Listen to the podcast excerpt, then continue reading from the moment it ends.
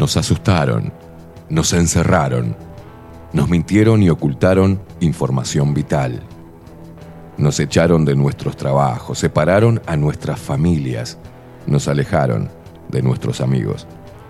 Experimentaron con nuestro cuerpo y firmaron contratos secretos sin consultarnos. Nos golpearon por hacer fiestas, nos segregaron, se burlaron y nos llamaron escoria. Atemorizaron a nuestros niños, nos taparon la sonrisa con un trapo, nos persiguieron, insultaron y censuraron. Nos llamaron inmorales, nos denunciaron, mataron de angustia a nuestros viejos, nos expulsaron a un supuesto mundo paralelo para no inoculados y mal vacunados. Intentaron callarnos, corrernos y eliminarnos.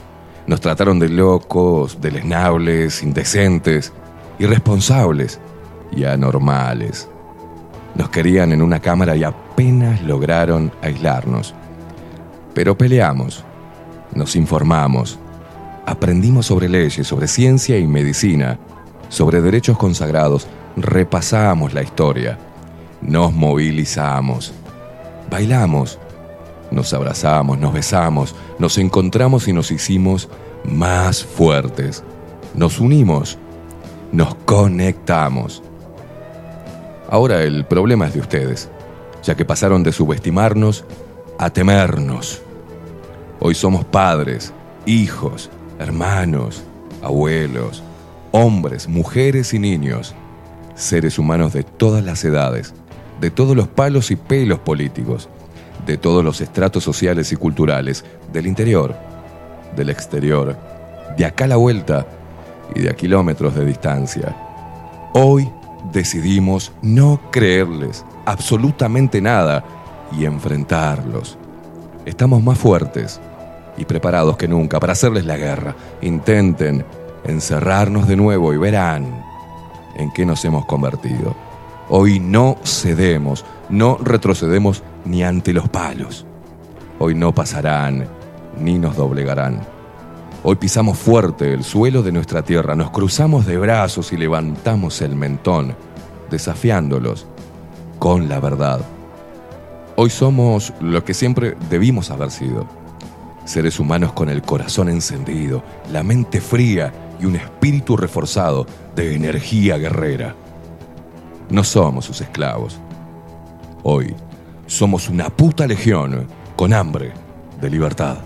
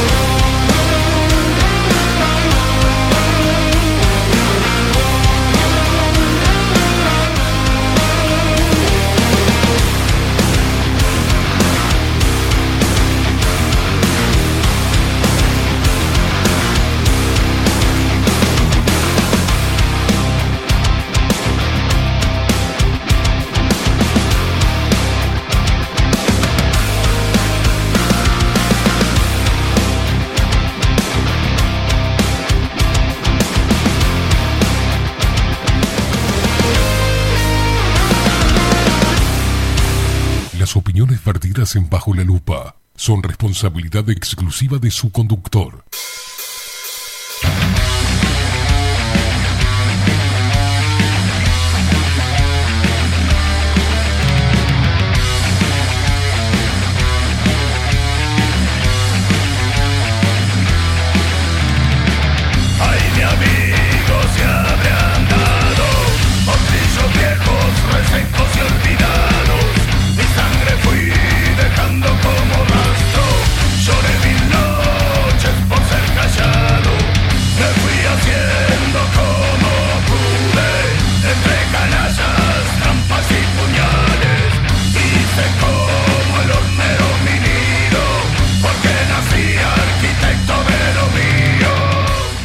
Muy, pero muy buenos días. Bienvenidos a un nuevo programa de Bajo la Lupa por aquí por Bajo la Lupa Radio.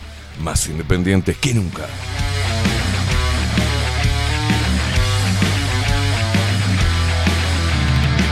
No tuve todo, no tuve nada, pesar de todo, sabiendo siempre lamerme solo,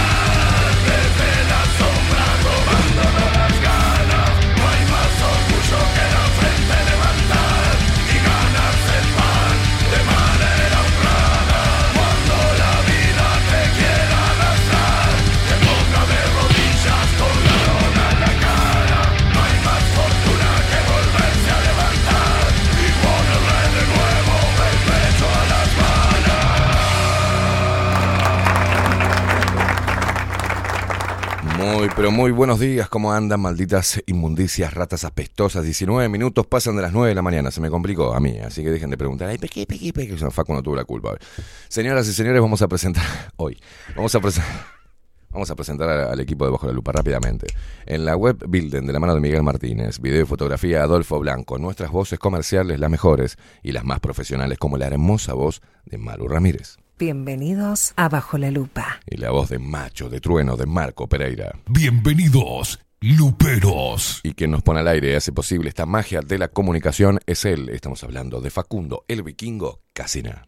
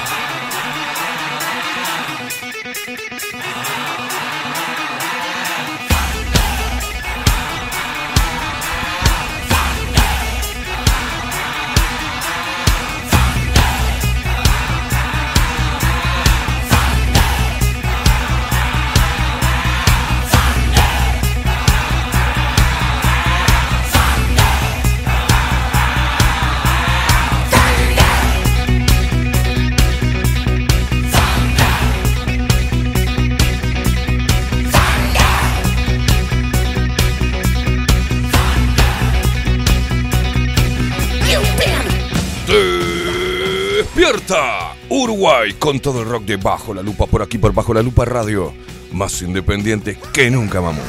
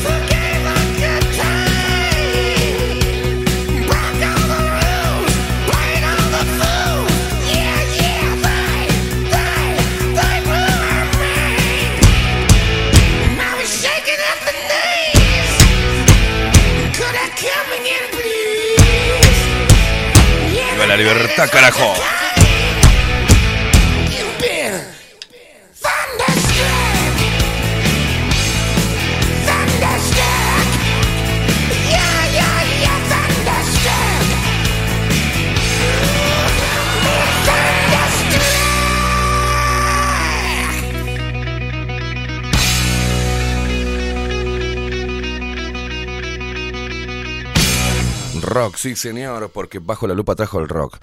A tus mañanas, para que te levantes con mucha energía, saltes de la cama, te pegues un buen baño, loco, y salgas a la calle a ganarte el pan de manera honrada, poniéndole siempre el pecho a las balas. Y vos, mamo, vos también. Para vos también hay. Querías lo mismo, querías igualdad, querías empoderarte, bueno, saltá de la cama temprano, pegate un bañulo, afeitate esos sobacos peludos teñidos de verde y salí a la calle a ganarte el pan de manera honrada sin pedirle nada al Estado. ¿Ah? Pero vos ponele los pechos a las balas.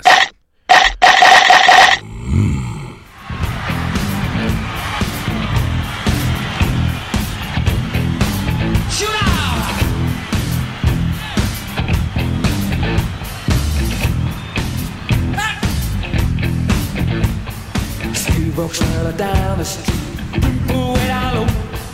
Ain't no sound but the sound of his feet. Machine guns ready to go. I Move, move el culo, uruguaya, que las argentinas están cruzando el charco para venir a buscar uruguayos. No sé. ¿eh? Seguí, seguí cortándote flequillo nomás. ¡Ay, qué Que horrible! las argentinas están diciendo, me voy a la mierda acá, me voy a buscar Yoruba. Guapa. Los argentinos están todos putos y se vienen para acá. Hay un éxodo de rubias. ¿Querés ir a tomar algo? Te invito a tomar algo. Hay un éxodo de, de, de, de, de- ¿eh?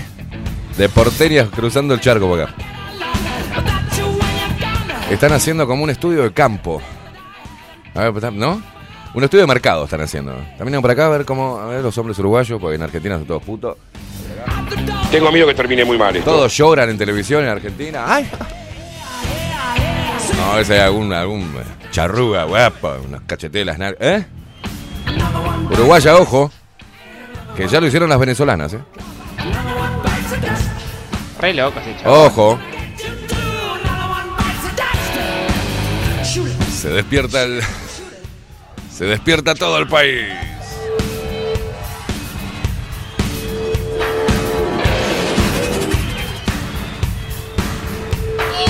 Se despierta el interior del país. Los paisanos guapos y las paisanas piernudas.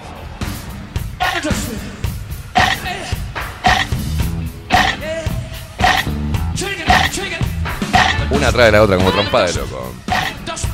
Se despierta el 40% de los montevideanos que mantiene el otro 60% de progres. Vagos. Exijo respeto. Claro.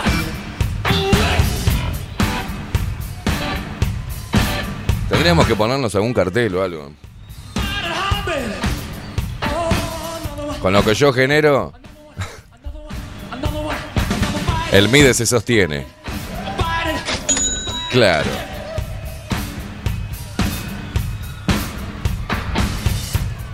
Para la gente que no sabe lo que es el MIDES, es el Ministerio de Desarrollo Social de nuestro país.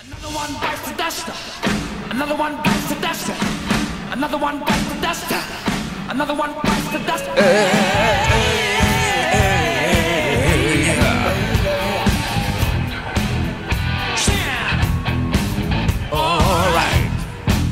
Se despiertan los locos que andan desparramados por el mundo y nos escuchan y nos ven a través de nuestro sitio web bajo la lupa.uy y también lo hacen a través de nuestro canal de Twitch bajo la lupa guion bajo uy. Suscríbete, inmundicia. Y hoy más que nunca nos escuchan nuestros hermanos argentinos que tienen todo este quilombo, ¿eh?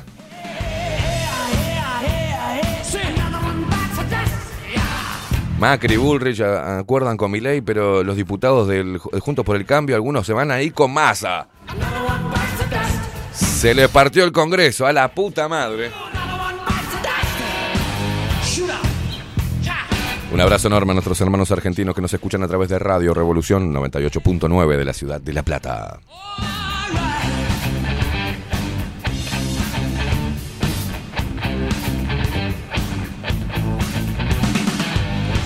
Y nos seguís a través de todas las redes sociales, eh, arroba bajo la lupa uy, en Instagram, en Twitter, en Facebook. Y a mí también me seguís en todas las redes sociales, arroba Esteban Caimada. Te comunicas con nosotros a través de Telegram 099-471-356. O simplemente en el buscador de Telegram pones arroba bajo la lupa uy. Es muy sencillo. ¡Eh! Por eso ahora vamos a bailar para cambiar esta suerte. Si sabemos gambetear Para ahuyentar la muerte. Vamos a bailar para cambiar esta suerte. Si sabemos Gambetear para ausentar la muerte. Y porque sí, Vamos, che.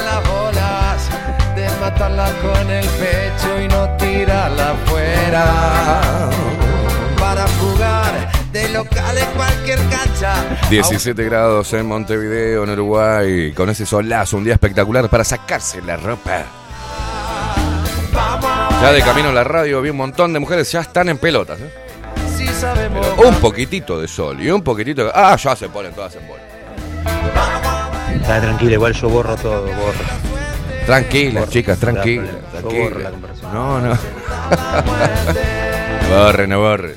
que soy de la escuela del bocha, voy con la fantasía. Facundo, el vikingo Casina, ¿cómo le va señor? ¿Cómo anda? ¿Cómo se despertó? Apareció el casco, la gente está preocupada, ¿qué onda? Apareció, apareció. ¿Anda bien? buen día.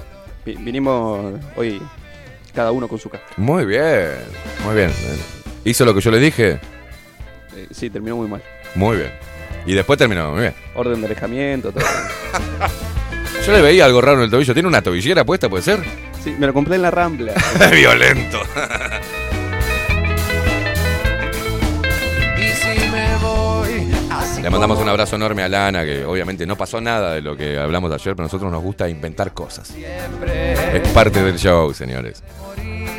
No quiero como lo. Porque algunos decían, che, ¿cómo lo quemás a Facu? Es mentira, una boludez así, Facu, la hacemos enorme. Ah, vamos Me estaba matando de risa. Claro, o sea. Sí sabemos gambetear para ahuyentarla. Bueno, tras acordar con mi ley, ¿por qué nos estamos ocupando de la política argentina? Es porque es un hecho importante cruzando el charco. Acá no pasa nada. Acá no pasa nada, ¿o no? Y aparte es el departamento número 20. Claro. Uruguay está compuesto por 19 ¿no? departamentos. Allá en Argentina son provincias. Acá son departamentos. En Argentina el departamento es donde vivís. Acá es apartamento. Acá, allá es el depto y acá es el apto. ¿Entendés? ¿Viste? ¿Entendés? Y nos estamos ocupando un poco de allá, conectándonos con gente de allá, porque, porque obviamente es un evento, ¿no? Es un acontecimiento político, ideológico, hay un choque cultural que es importante, porque eso también bien después se, derrama para acá, para Uruguay. Porque el, el Uruguay copia todo.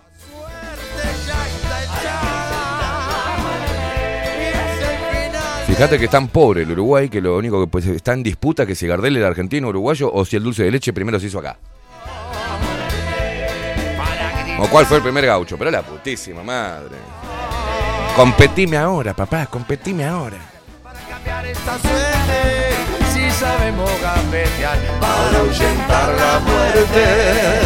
Vamos a bailar para cambiar esta suerte. Bueno, tras acordar con Milei, Macri defendió su postura y cargó contra los radicales. Los acusó de reunirse con Massa y de transar por detrás. Y enojadísimo dijo, wi, wi, wi, wi. Bueno, hay desconfianza en la interna, ¿no? Se acelera la reconfiguración y crecen los rencores entre en, Juntos por el Cambio, tras el pacto de Macri y Bullrich con Milei. Bueno, varios de los diputaditos dijeron, ay no, yo no quería transar con Milei y con Bullrich. Qué vendido, qué horrible. Y eso generó tensión en el Congreso. ¿ah? 30 diputados del PRO apoyarán el acuerdo de Bullrich con Milei y Juntos por el Cambio queda al borde de la ruptura en el Congreso. ¡A la mierda!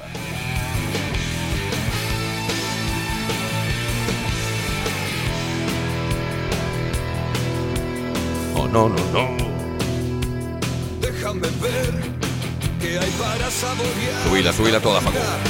La carta no está siempre a tu alcance en los matutinos.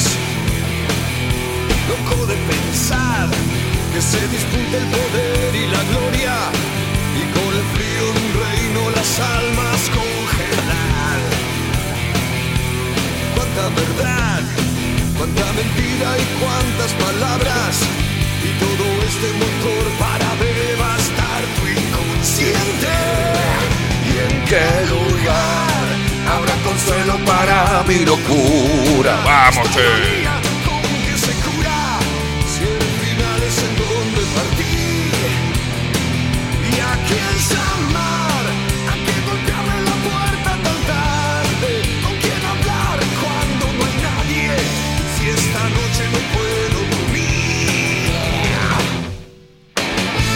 Y ayer subía el. Ayer subía el, editorial que me hizo Facu, el recorte, la edición. eh, y hablaba del 36%. Y empezaron, no, hubo fraude, hubo fraude, en realidad no es el 36%. Bueno, después, viste, no, tenés que. pues lo- dijimos en el programa después de la que pasó el, domingo de elecciones en Argentina.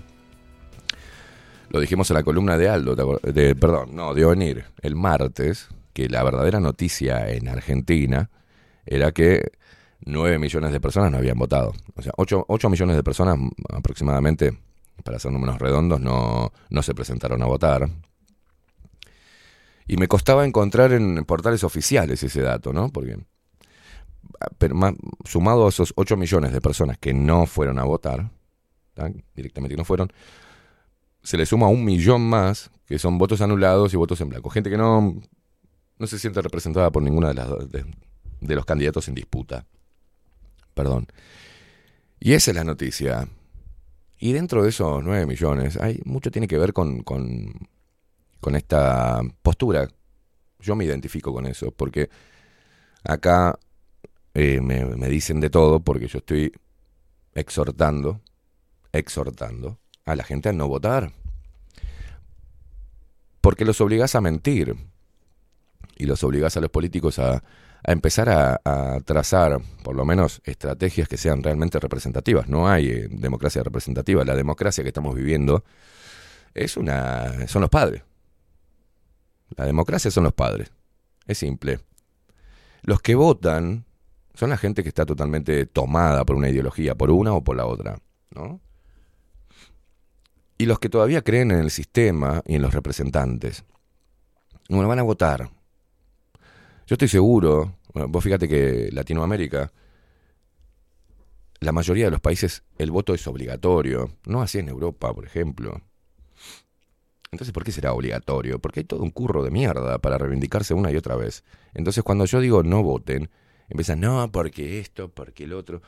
Y en Uruguay, para la gente que me escucha de Argentina, sucedió algo inédito. Está sucediendo algo inédito.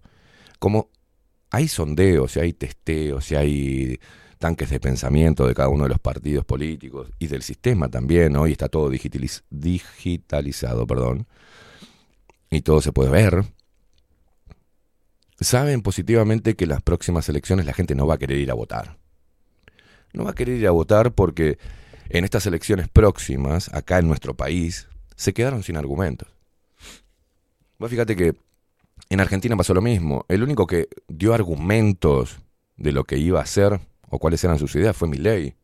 Porque veíamos a Bullrich diciendo, no, lo que vamos a hacer es crear un programa para el que el ser humano eh, se sienta mejor. Eh, no entiendo, pero sí, sí, eh, es algo humano. Luego, cuando tenía que criticar a Milei, decía, las ideas de Milei son malas. Como hablándole, esto responde a una infantilización de la sociedad, ¿no? Milei malo, caca, feo. Mm. Milei quiere poner po- que todos los ciudadanos, que todos los argentinos lleven un arma. No, no quiere eso Milei. Milei quiere que todos los, eh, argentinos puedan comercializar sus órganos. Me arranco, eh, me, me- sacame, sacame un riñón que te lo vendo. No, eso tampoco, dijo Milei. Ayer un boludo me puso sobre la, publicación que hice de Iorio. Iorio se, se, se burló de, los, de las personas con labio leporino. ¿En serio? ¿En serio? Un tipo grande, se ve como una barba, ¿viste? Un tipo, un cincuentón, sesentón, digamos. No, porque es malo Iorio porque se, se burló de, los, de las personas con labio leporino. Es joda. Es joda. Es que es como en, la escuela. Está, ay, qué malo que se hace bullying. Ayer hablábamos con Facu que el primer bullying que recibimos fue de nuestros hermanos. ¿O no, Facu? Con nuestros hermanos. Era narigón, callate, gorda, callate. Nos decíamos sobrenombres de- denigrantes. Nos cagábamos de la risa. Los comparábamos con algunos dibujitos animados. Nos dábamos con un caño. Porque esa era ti- tipo la preparación. Porque afuera te iba a pasar lo mismo. ¿Quién no se hizo bullying con la hermana. O se piensan que las familias eran, hola, ¿cómo andás? Qué linda que sos, hermana mía. Ay, sí, hermano mío. La verdad que sos el, el hermano más hermoso del mundo. No, mentira. Era pelea, era burlarnos, era meternos la traba. Era, ¿No? Era hacernos caer. Eh, nos hacíamos bromas. O sea, los hermanos hacíamos eso. Bueno, la hipersensibilidad dicen que mi ley es malo. No es malo. Después eh, hay un sector que dice que mi ley, bueno, la banca mundial, sionismo, este, ¿no? Pro Israel. Mm, sí, sí, sí. Sí. O sea, a ver qué tiene de malo. Si que es mejor ser pro papa, pro Vaticano. No, escuchaba a Massa diciendo, no, no puedo, este, se burló este, escupió, un poco más escupió sobre, sobre la ropa santa del Papa argentino, ¿no? sobre el Vaticano. ¿Qué mierda me importa el Papa? El Vaticano, la peor mierda que puede haber, y eso lo sabemos todos. Todos. Lo que pasa es que siguen con una religión. Si no es el catolicismo, es el evangelismo. Si no es el evangelismo, es esto, si es aquello. Siguen con lo mismo, con el mismo librito, con libros apócrifos generando líneas de, pensamiento espiritual cuando son una manga de hijo de puta. Entonces, dentro de toda esta confusión asquerosa, está metido el, Argentina. Y por suerte, podemos decir que el número más importante, inclusive que supera el porcentaje de votos de, que tuvo Milei, que obtuvo Milei y que más o menos Massa, si no me equivoco, no fue a votar o votó anulado. Y eso es lo importante. Pero aparte, hay un error. Y está muy bueno porque ayer veía que la quiero nombrar, ahora no me acuerdo el nombre. ¿No? Lo voy a buscar ahora. Había hecho la captura para, para nombrarla porque mm, me empezaron a decir, che, tenés que escuchar a no sé quién. Primero, mientras que yo lo busco, Facu, porque vamos a, ahora te vamos a pasar un video de una argentina que es estadista, donde te muestra todo, lo vamos a, escuchar, porque hay que decir dónde es la fuente, pero en realidad yo ya lo habíamos dicho, lo habíamos dicho también en las pasos, ¿te acordás? Yo lo que estoy viendo en las elecciones es saber cuánta gente no va a votar. Eso es la verdadera noticia. Habla de que Argentina no está dividida entre el kirchnerismo y el radicalismo o liberalismo, ni la derecha ni la izquierda, no, en Argentina hay otro, hay, otra porción de la población argentina que no tiene representación, ni en el Parlamento ni en ningún lado. Pero es una masa enorme, de la, es una porción importante del electorado. Entonces, para sacar bien los números, mm, em, el, 75% del electorado, que son unos 35 millones de, habitantes en Argentina, casi 36 millones, ¿verdad? Anda por ahí. Ahora le vamos a mostrar el video que detalla los números exactos, pero de, de, 35, de 36 millones de, de argentinos que están habilitados para votar, del cuerpo electoral, un 25% no se presentó. Y es un número muy importante. Entonces, los números de representatividad en cuanto a porcentaje se tenían que haber sacado de ese 76% restante. No puede ser un tipo que dentro de. que dentro de, de ese 76% obtenga un 36%. ¿Entienden? De ese 75%. No puede tener tanto. En realidad, a los números que te, que te explica ahora en este video, que después voy a decir quién lo hizo, pues como corresponde, pues se tomó el trabajo de hacer los, números bien marcados, pero ya lo habíamos dicho acá, y, también estamos esperando qué sucede en las próximas elecciones en nuestro país el año que viene. Pero la noticia es que el, casi 10, 10 millones de argentinos no fueron a votar, casi. 9 millones de argentinos 8 millones ni se presentaron. Un millón fue y votó anulado. Entonces, si vamos al caso, Massa no obtuvo el 36% de los votos, ni Milei casi el 30%, ni, no, no, no, estuvieron mucho más abajo. Y eso habla de cómo está la Argentina y también de cómo está el Uruguay. Porque en Uruguay también hay gente que ya dejó de votar, ya no les cree, ya no tiene ganas. Y creo que eso genera un impacto.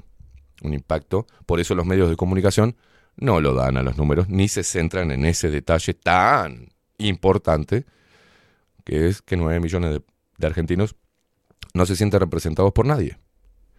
Y ahí, y ahí creo que en ese número hay mucha gente que está despertando de a poco, entendiendo que no es la salvación nadie, que se deben salvar solos y ver cómo, cómo nadan en este mar de, de idiotez, ¿no?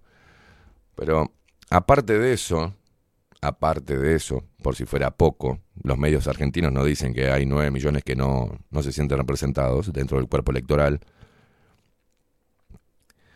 sino que además parece que hubo fraude.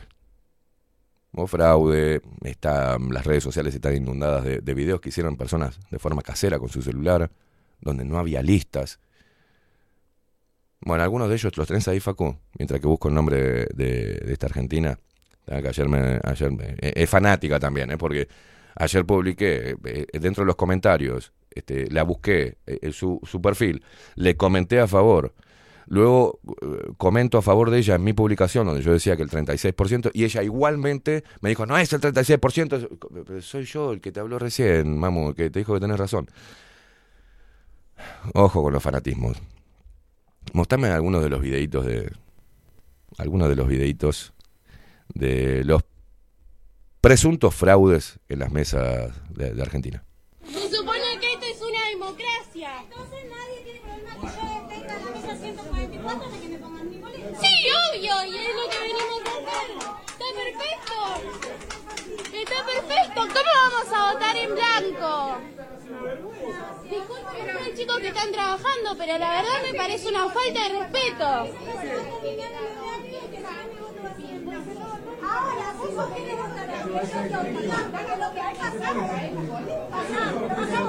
¿Y pero por qué me van a obligar a votar a alguien que yo no quiero? Acá funciona así, No, es una vergüenza. ¿Dónde se puede denunciar esto? Porque acá venden la- las boletas tres veces y no hay más boletas. Pero no, yo... Esto va a ser publicado, ¿eh? Es decir, la gente está ahí está reclamando que no tienen las boletas, ¿no? No tienen las listas para poder votar y tiene que votar en blanco. Fíjate,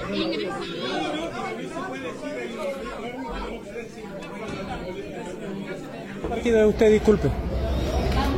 Obviamente, el que, el que está escuchando en este momento, bueno, este es un material visual, más que nada, porque no van a entender. Después ven el programa, lo pueden hacer en Spotify, ¿eh? Con imagen. No, entonces falta. Y es, es, es- no, no, no. ¿Sabes qué? Tiene que ser la voluntad del pueblo, no, que- no lo que las autoridades quieran. Eh, Venimos a votar con nuestros derechos. Así le elijamos un burro, ese burro tiene que, que asumir. Así es. Tucumán. Eh, qué bárbaro, no, no, no te puedo creer. No te puedo creer.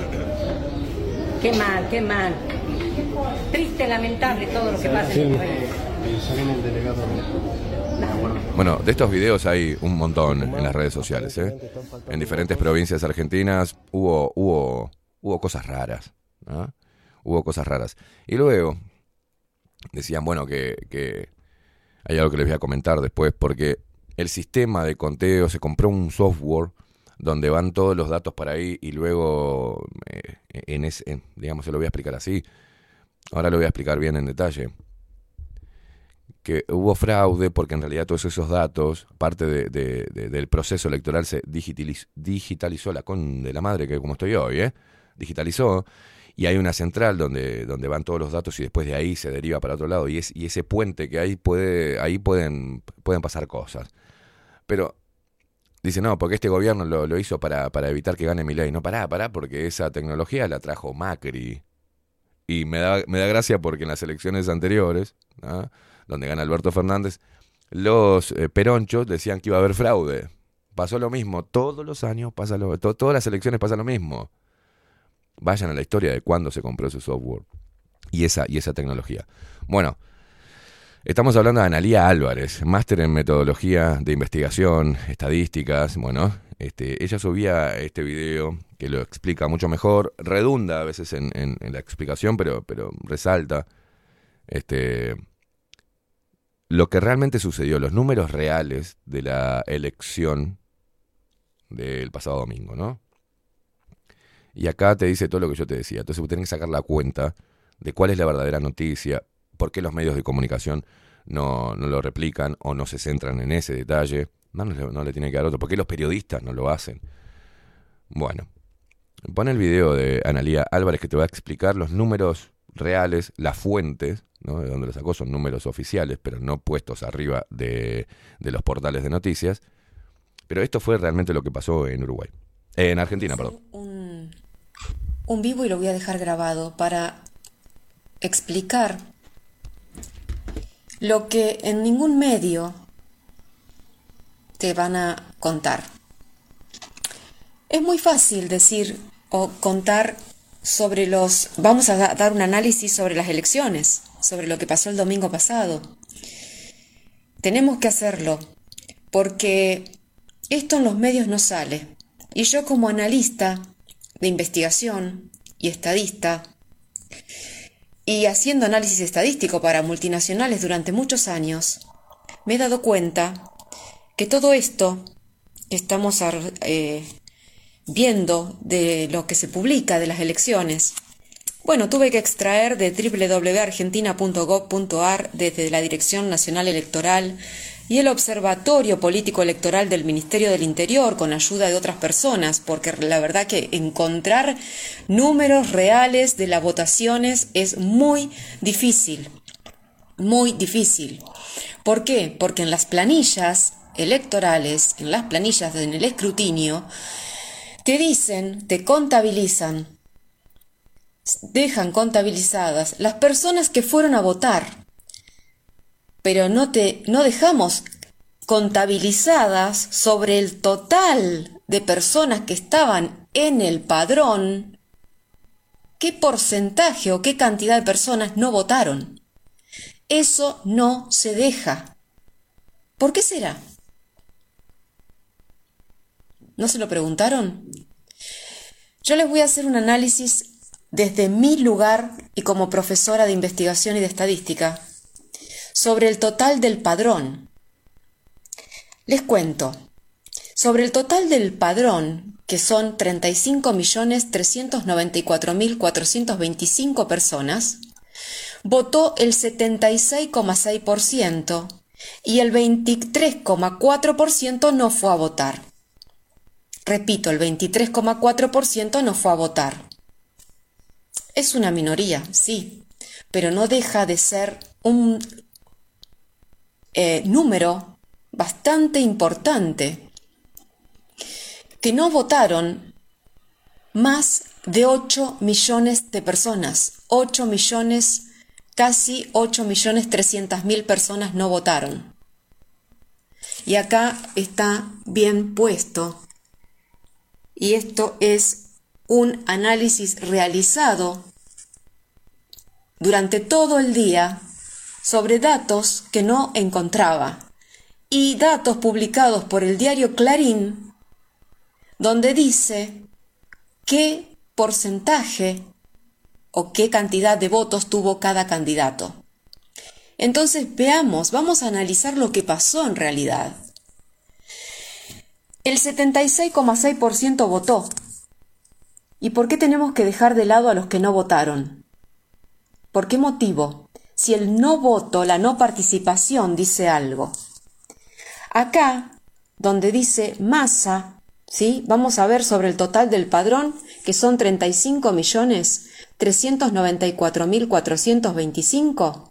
Vamos a hacer los cálculos sobre eso y vamos a ver cuánto obtuvo masa en porcentaje, el 27,3% del padrón.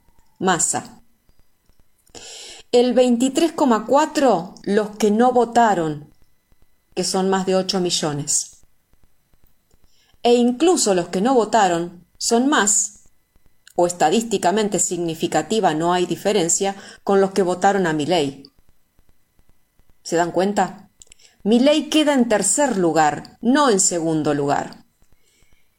Si se toma el total del padrón como se tendría que tomar, porque el no voto y la no participación también dice algo, pero no lo cuentan, porque no no conviene. Políticamente no conviene. Pero técnicamente y estadísticamente hablando, sí es correcto hacerlo. El no voto te dice mucho. Es el 23,4%. Y vos decís, sí, es la minoría. Es una minoría. Sí, pero si yo estoy sumando el voto en blanco más los impugnados más los nulos, llego a un total de 9.102.707 personas que superan a los 7 millones de votos que tuvo mi ley. De los casi 8 eh, millones de votos que tuvo mi ley, 7 millones 884.333 votos de mi ley. Entonces, yo digo una cosa, concluir que hay un ganador cuando ese mismo no llega al tercio del total del padrón, obteniendo el 27,3%, ¿es correcto decir que ganó? Y es correcto decir y saludar y, y, festejar, felicitar que fue un ganador con el 27%. ¿Es correcto? Estadísticamente, no. Políticamente, quizás sí. Conviene.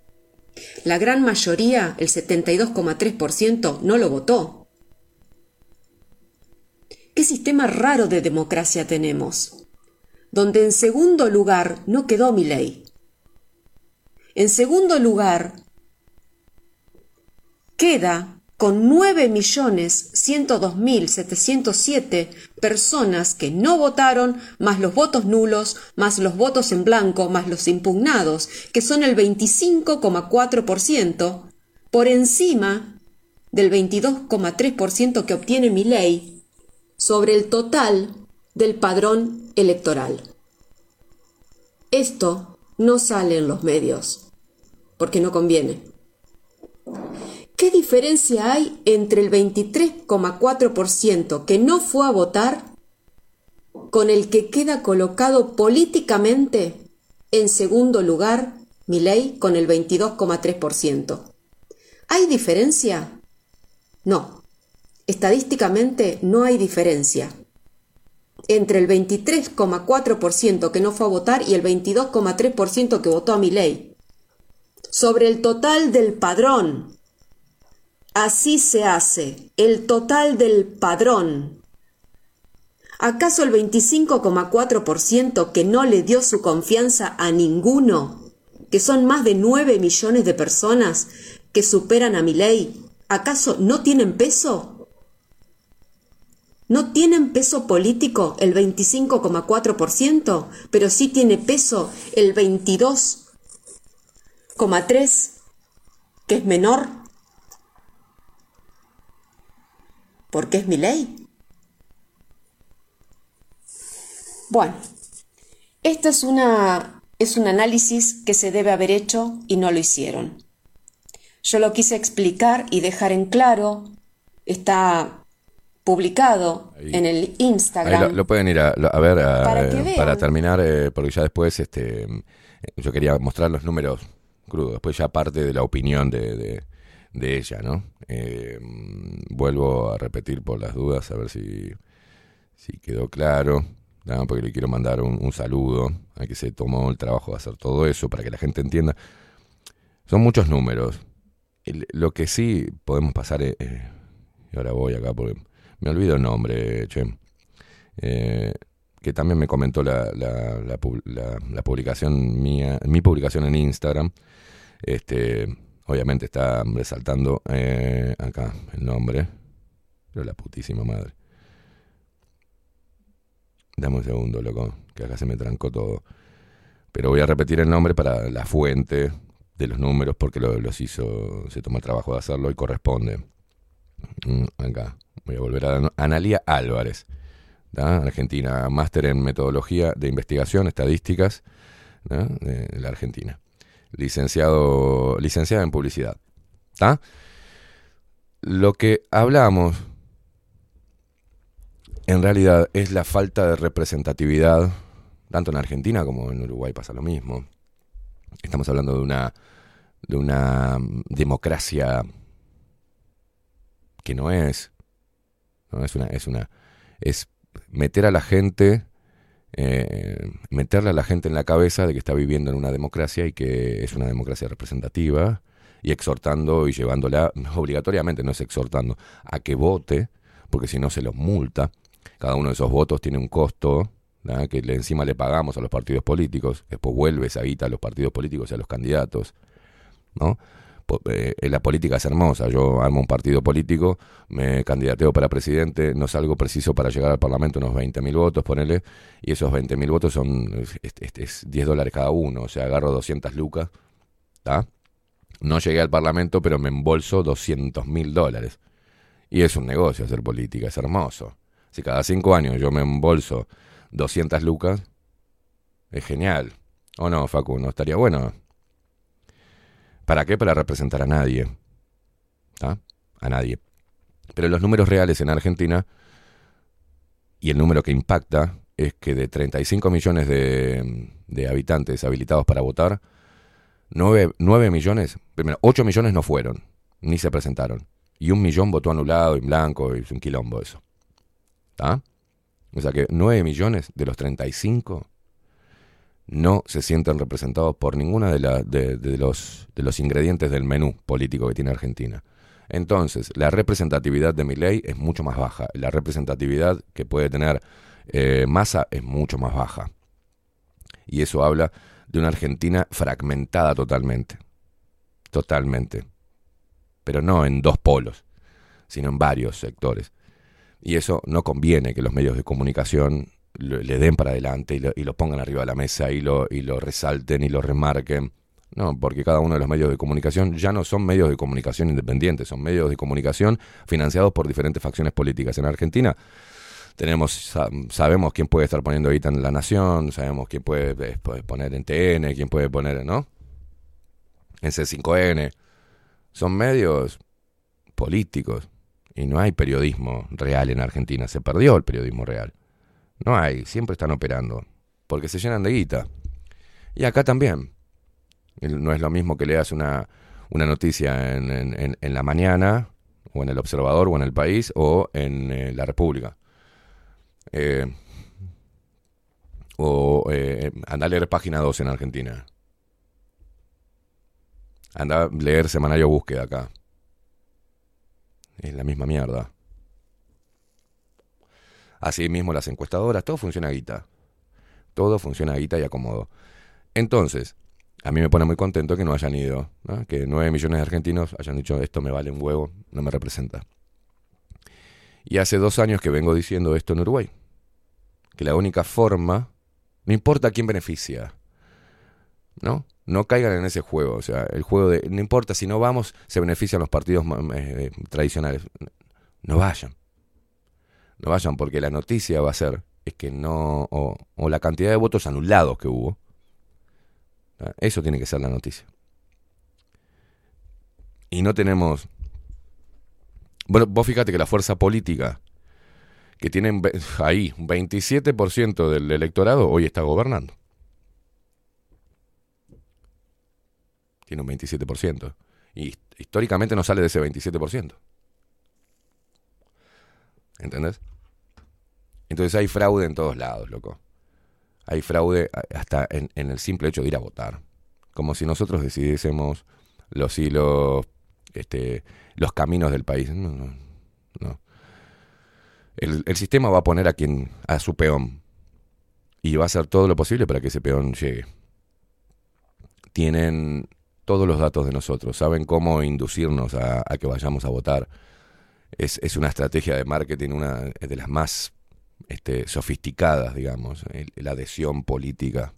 Por eso la libertad se siente, eh, te hace muy bien cuando decís no voy a votar a nadie, me importa tres huevos.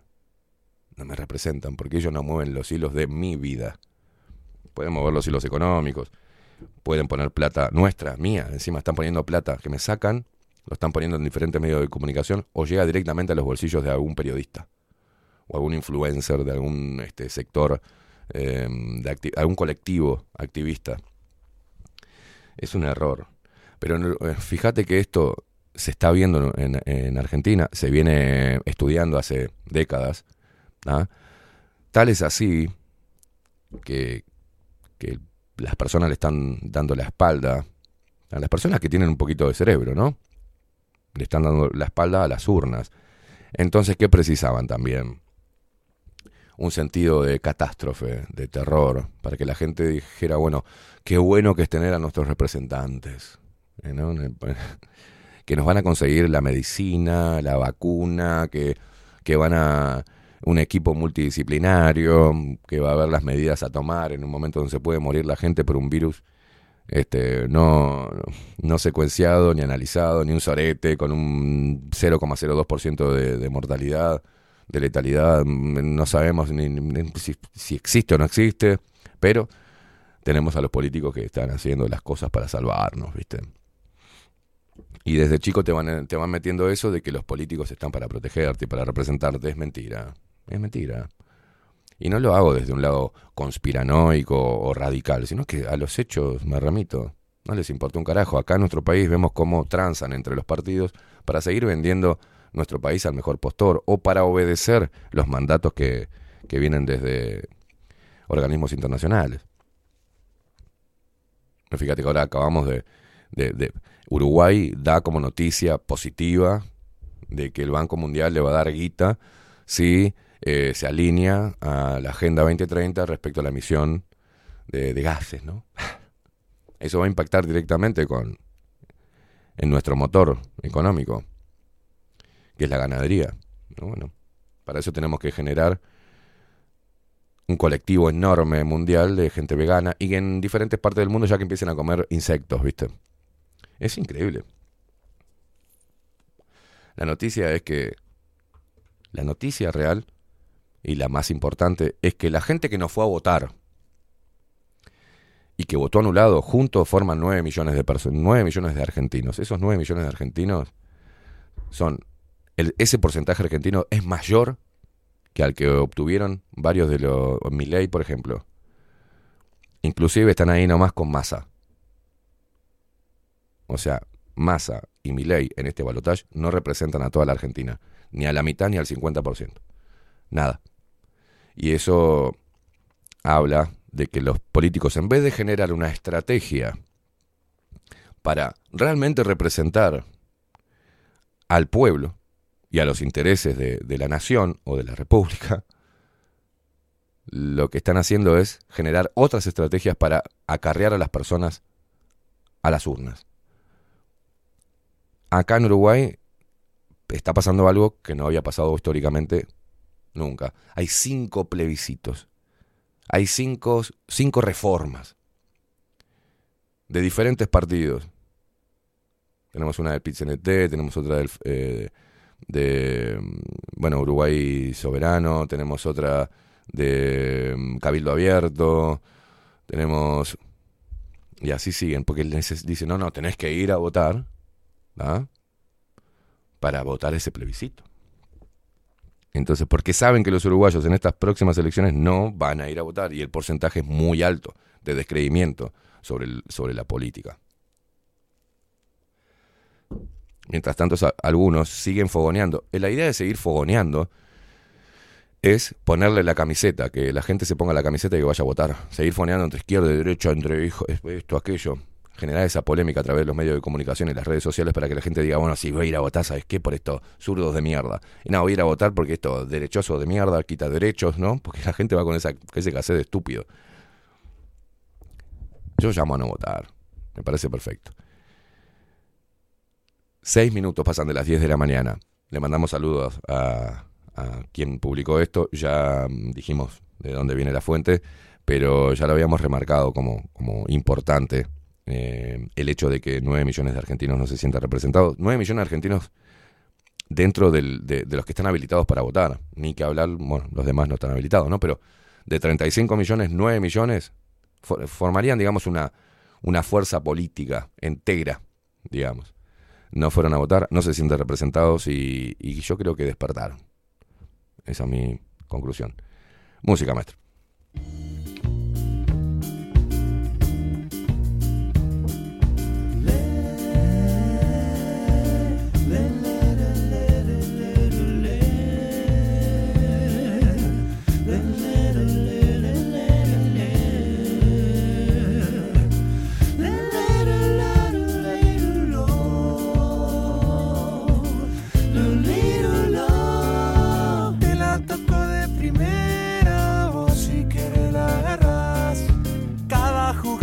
Sueño se hace realidad o pareciera algo casual.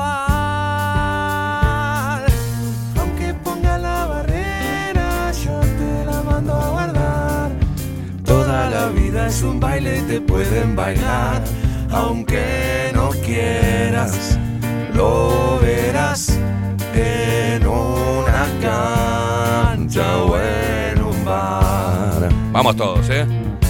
Dando la vuelta manija me doy. Subiendo el latido de esta vibración. Caño, taquito, chilena y tablona El fuego sagrado de mi corazón.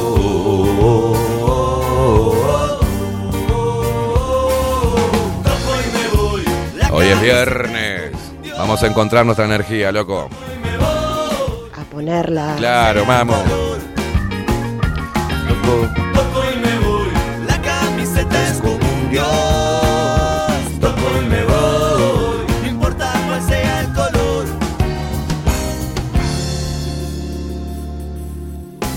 Y si me pintan la cara, hoy no me voy a achicar. Cuando me muerda la pena no voy a llorar. Se ha terminado el festival. En un picado cualquiera mi alma se echa a rodar. Este es el juego que siento y no pienso parar. Yo pongo el cuerpo hasta el final en una cancha o en un bar. Vamos, Facu. Manija me doy. Subiendo al latido de esta vibración. En el jueguito y toma para el gol.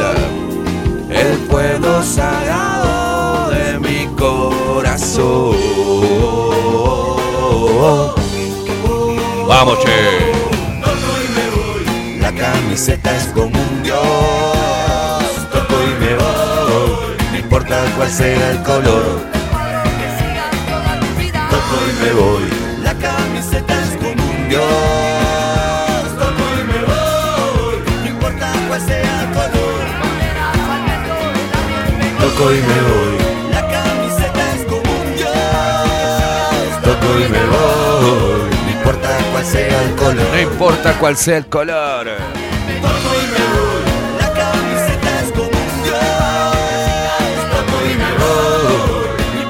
Cuál sea el color.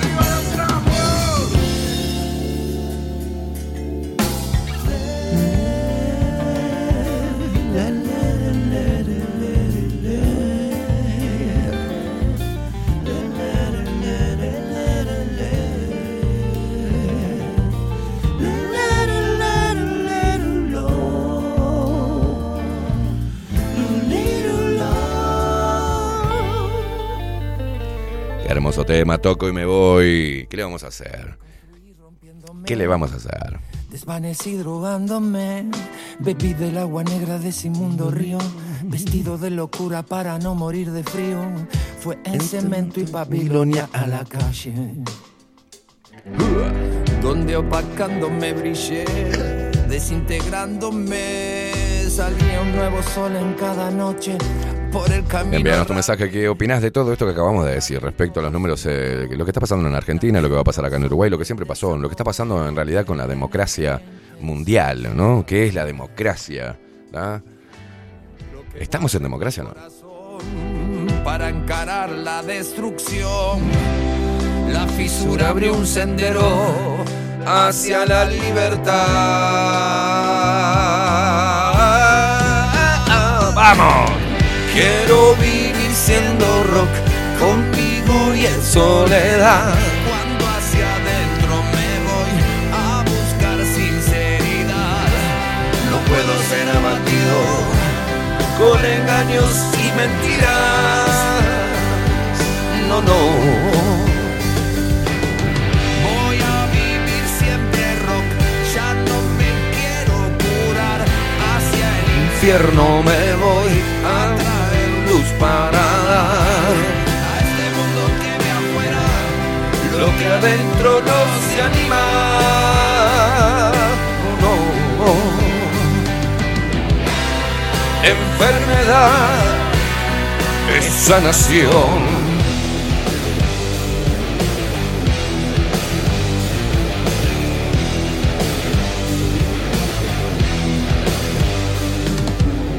Intensidad de un perro alzado, sentía mi cuerpo inmortalizado, ansiando la espera, sorteando el ahora. Un salto mortal que todo devora, que come creencias, mentiras, promesas, se come pasado, se come certezas. Y ves al diablo parecido a Dios.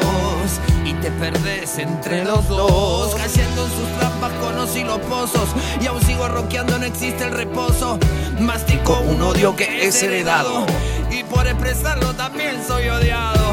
Veneno mortal que me energiza, la sangre rockera todo pulveriza. Es este mi espacio de revolución, poesía que arde en cada canción.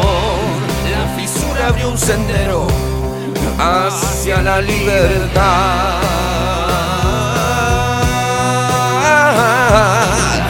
Quiero vivir siendo rock conmigo y en soledad. Mostramos un poquito la ciudad, Facu. Está subiendo la temperatura 18 grados, 14 minutos pasan de las 10 de la mañana. Estás escuchando bajo la lupa, subiendo la energía de este viernes.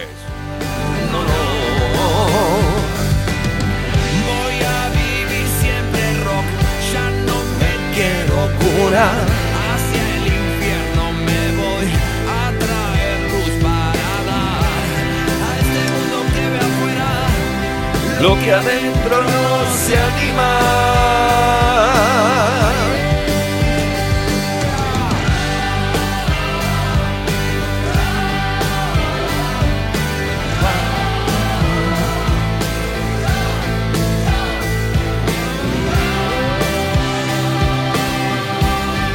No, no estamos en democracia, repetítelo para entenderlo.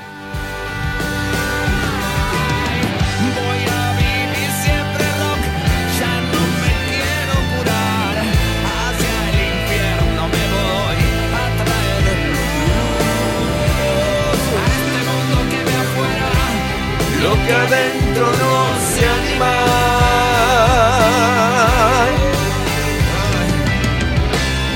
Enfermedad es sanación.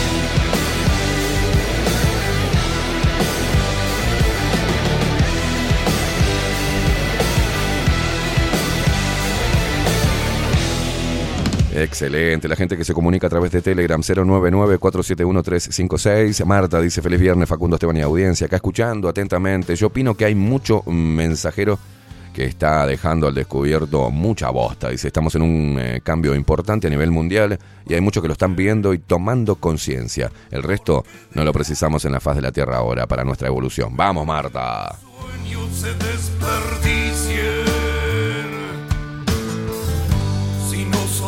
Si estuviésemos en verdadera democracia, eh, este programa no sería virtual. Estaría en la televisión, estaría en la radio, como eh, supo estarlo. Pero bueno, son, es el costo de la libertad. Y es lo que le pasa a los periodistas a nivel mundial, a los periodistas y a los comunicadores que no transan, que no se dejan comprar y que entienden que ir en búsqueda de, de la verdad, eh, tomando los caminos que sean, pero siempre con, con la certeza de que esto que nos venden es una mentira y trabajar en, en pos de la búsqueda de la verdad, no la absoluta, sino la realidad, quién está detrás del telón de todo esto y cómo nos manejan y cómo nos manipulan para eh, que ellos se puedan reivindicar una y otra vez, a pesar de no estar trabajando, de no impor nosotros no les importamos a los políticos. Eh, no, le, no le importamos. Ellos, su juego es con ellos, es entre ellos, es entre buscar la porción que, y, manotear el pedazo de torta, ¿no? Pero esa torta somos nosotros. Es nuestro sacrificio, son nuestros hijos, es nuestra salud, es nuestro futuro, son nuestros sueños. Ah, Eso es la torta. Entonces, el juego, la verdad, vos ponete a pensar, Este, leí por ahí, voy a empezar a confiar en los políticos una vez que tengan el mismo sueldo que un maestro. Y es así. ¿Por qué razón un político gana tanta plata? ¿Por qué ellos se votan los aumentos? ¿Qué función cumple tan importante y representativa un político para que le estemos pagando la cantidad de dinero que cobran? Sin ningún esfuerzo. Y la cantidad de beneficios que tienen, ¿no? Esa es la, pregunta. Entonces, cuando un político haga política por amor a la política y por amor a su pueblo, bueno, ahí de repente vuelve a creer en la política, pero mientras tanto lo que tenemos son gente que cobran mucha guita, que cobra 10 sueldos mínimos. ¿Y con, con qué? ¿Por qué? Si ellos en realidad, los políticos, lo que son, y voy a dejar de decir, pongo un- saco a un lado, eh, digamos, lo- los insultos. Eh, Podría decir que es una persona deshonesta, un político que es un mentiroso profesional y que es un hijo de remil puta sin corazón. Podría decir eso, pero como, eh, como no quiero ser tan grosero, ¿no? En un mundo de sensibilidad extrema, la hipersensibilidad, hoy no- no- ¿no? nos atrapó a todos. Lo que digo simplemente es que estamos, de- estamos dentro, somos espectadores de una obra de teatro. Esa obra de teatro se llama Sistema Político y Democrático. Sistema Democrático. Esa así se llama la obra. Y cada uno de los políticos que están ahí son actores.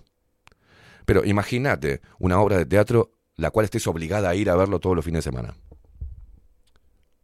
Que obligatoriamente tengas que ir a ver, a presenciar la obra teatral Sistema Democrático. Y decís, no, pero yo tengo que hacer, me gustaría quedarme. No, y tenés que ir y comprarle la entrada. Bueno, así funciona. Porque obligatoriamente tenemos que darle parte de nuestros esfuerzos. Tenemos que hacerlo de forma obligatoria. Inclusive tenemos que obligatoriamente ir a votarlos a ellos. Para que ellos sigan siendo los actores de, de esta gran obra de teatro llamada Sistema Democrático. Por eso me molesta tanto la hipocresía, ¿no? La hipocresía del uruguayo promedio y de los políticos que hablan de la institucionalidad, que hablan del respeto, que te ponen las fotos genocidas de mierda y vendepatrias como Sanguinetti y Mujica y el otro viejo borracho de la calle Herrera, ¿no? Y los ponen los tres juntos y dicen, ¡ay, qué bueno! ¡Qué lindo Uruguay! ¿Cómo pueden convivir sin matarse, no? Y claro, si ellos. Si a ellos la, la crisis no les toca nunca. A los políticos no hay crisis que los toque. Es más, están esperando crisis para salir en todos los medios de comunicación para decir cuál es la idea de ellos para salir de esa crisis y ayudar a todos los uruguayos. Pero cuando a vos, pequeño emprendedor, cuando a vos, empleado, te echan a la mierda, cuando a vos, pequeño emprendedor, una crisis económica, un mal manejo de, de la economía hace que tu negocio se funda, tenés que salir, como empleado tenés que salir a buscar laburo, a otro, a otro laburo. O si no, emprender. Y como emprendedor tenés que pelarte el culo para volver o bajar. Si tenías un mini mercado, pasás a tener un kiosco, o si no, retírate y busca otra cosa y tenés que... A los políticos no les toca. No le toca el bolsillo, no le cambia nada, inclusive les aumenta el patrimonio, porque a través de ese lugar de poder tejen y tejen y tejen para su propio bienestar. No les importamos, a ninguno, a ninguno. Esta obra de teatro que hacen con los medios de comunicación, es, es te vuelvo a repetir, es una obra de teatro llamada Sistema Democrático, porque si fuésemos realmente un país libre, donde se respete la libertad individual, donde se apeguen a la Constitución, donde la ley sea igual para todos, donde la libertad de expresión genere discusiones que nos lleven a un punto, ¿eh? sería democracia, pero hoy no puedes decir nada, ni siquiera las redes sociales te censuran, eh, la sociedad te censura a través de las redes sociales, es increíble. El gobierno te censura.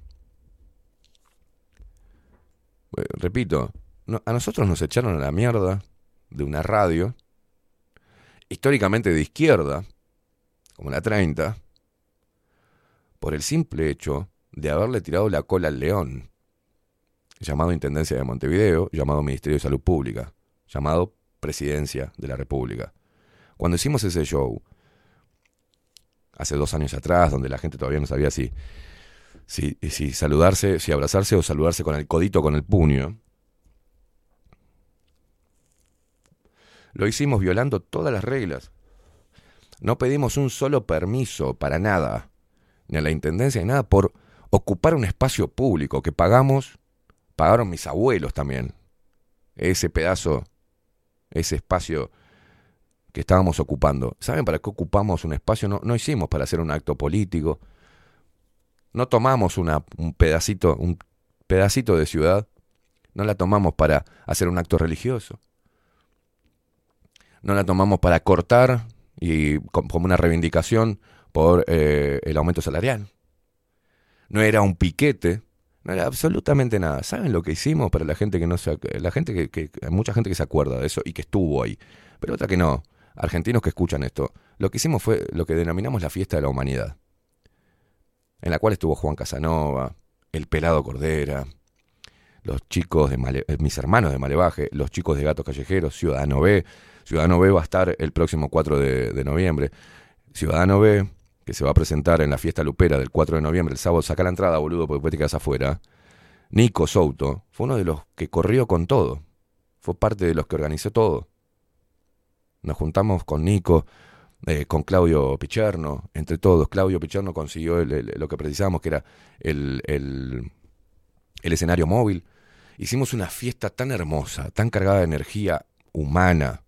Y ahí estaba la verdadera diversidad la verdadera diversidad. Ahí había gente de todo. Yo me acuerdo a Mabel con sus taquitos y su pollera tubo bailando electrónica y bailando y agitando la cabeza con heavy metal. Ahí había heterosexuales, gay, lesbianas, gente de bajos recursos, eh, gente de clase media, eh, ahí había eh, gente del Partido Colorado, del Partido Blanco, de, todos los partidos había ahí porque te das cuenta, te das cuenta lo que hablan, ya los conozco, sé lo que piensan, había libertarios, habían zurdos, em, de todo había ahí, niños, mujeres, hombres, todos reunidos para cantar y para abrazarnos en un día espectacular. Y ahí pasé dos horas enfrentándome a todas las autoridades. Vinieron todos y a todos les dije acá este escenario no se mueve. Inclusive gente que, artistas me decían, che Esteban, pero mira que cualquier cosa bajamos al pasto y lo hacen. No, no voy a sacar nada. Esto se queda acá porque esto es para la gente. No es para mí, no es para los músicos, porque todos fueron gratis a tocar. Todos fueron gratis a tocar. Para la gente. Para que pudiera tener un momento una inyección, una vacuna natural, que era el amor, la risa, la energía humana, toda junta, y metimos miles de personas. Y al otro día, el sistema levantó el tubo ah, y me echaron de la radio. Esto fue lo que pasó y todos, algunos alcahuetes mamaderas que eran amigos, supuestamente amigos míos, anduvieron diciendo por ahí que yo me fui de la, de la, de la radio porque quería hacer esto. No, minga. Las pelotas me voy a ir. ¿Qué se piensan que soy pelotudo? Estábamos en una radio institucional con libertad de expresión, llegando a todo el país. Me está jodiendo. Ranqueábamos primero después de, de Petinati como programa más escuchado. ¿Te, te pensás que me voy a ir de ahí? No. ¿Qué pasó? Me echaron. Y pensaron que al echarme, yo iba a desaparecer, iba a desaparecer todo eso. ni en pedo. Hicimos todo lo que pudimos con la ayuda de mucha gente para volver a estar al aire. Y bueno, de manera virtual. Y ahora seguimos acá y venimos, vamos hacia adelante con mucho esfuerzo, pero vamos hacia adelante defendiendo esto, loco, que es la libertad de expresión. Equivocado o no mis conceptos. Mierda, si estoy tan equivocado, entonces hay, hay cientos de miles de personas en Uruguay ¿no? que conocen eh, nuestro trabajo y que están todos equivocados también. Ah, son todos boludos los que escuchan bajo la lupa. Claro. La gente que escucha este programa no es ninguna pelotuda. Entiende cuál es el fin. Y lo matizamos con un montón de cosas. Con risas, con... Eh, con pensamientos profundos, nos metemos adentro de las emociones, a veces lloramos, a veces se nos quiera la voz, del otro lado también. Eh, damos vuelta y nos revolcamos en nuestra propia humanidad para sacar algo en concreto, algo en claro, sentirnos acompañados, sentirnos que no estamos locos, empezar a ver cuáles son los verdaderos sentidos de libertad, qué es la democracia, ¿no? ¿Qué es la dictadura? Entender por dónde viene, cómo defender nuestros derechos, cómo defender nuestra libertad, cómo defender nuestra opinión. Y eso contagia. Y seguimos prendidos. Seguimos, no nos apagaron. Nos dieron más fuerzas para seguir. En un mundo donde este tipo de, contenidos son los que más se miran. La televisión está otra vez muriendo. Entonces necesitan otro nuevo. Van a tener la zafra en las próximas elecciones, donde la gente va a ir a mirar el informativo. Y donde nosotros vamos a hacer nuestro trabajo también. Y no nos van a bajar de ninguna forma. Y eso contagia. Y esa es la razón de ser de, este, de este programa. Pero este programa y el lugar donde estamos ahora forma parte de lo que no le gusta al sistema democrático, que es la opinión libre. Es la opinión libre es la comunicación y el periodismo mira, poniéndole la lupa a todo el sistema y a cada uno de sus representantes, advirtiéndole a la gente, este está mintiendo, hey, hey, este está mintiendo, porque este, este hizo esto y esto y esto. Es mentira lo que acaban de decir en la conferencia de prensa, ¿eh? porque lo que está pasando realmente es esto y esto y esto. Esa es la función del periodismo. Entonces es muy difícil. Me dicen, yo a veces me desmoralizo totalmente. Y a veces estoy apagado porque digo, me, me, me duele lo que está sucediendo, que la gente no pueda entenderlo. Porque yo camino, camino por la calle y veo que no hay gente que esté brillando. Los veo apagados, loco. Los veo a los jóvenes metidos cruzando las calles con el celular, metido la cabeza ahí. Las mujeres las veo apagadas, no las veo que están brillando. Los hombres tampoco.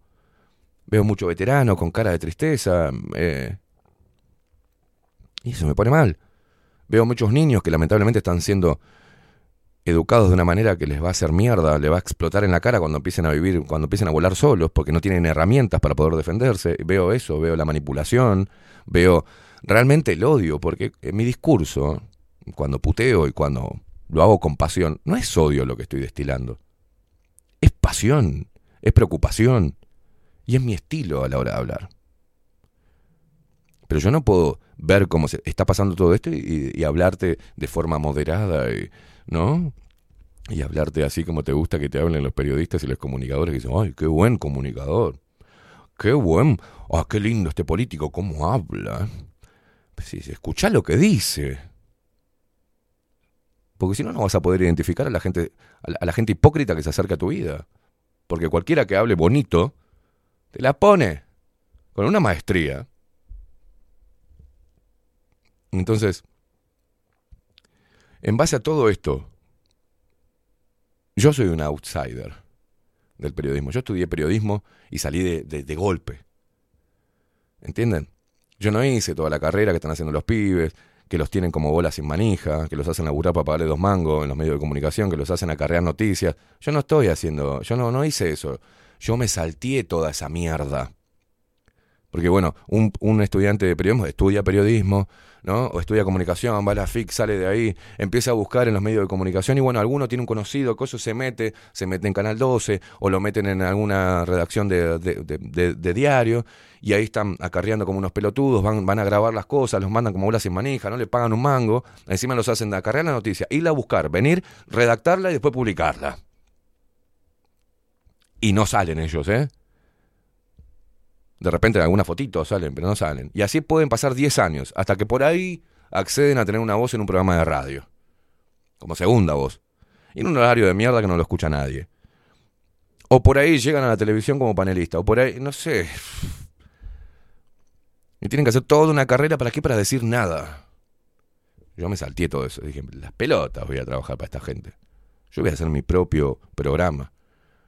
Inclusive cuando empecé a, estudiar periodismo ya tenía el programa. Y ya estaba haciendo periodismo.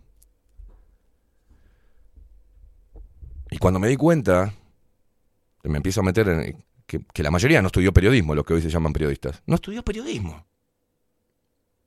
Igual los valoro más porque para mí el periodismo era ese, periodismo el periodismo que se hacía en la yeca, el periodismo de, juntarte a tener charlas con los políticos para ver por dónde mierda venía la mano.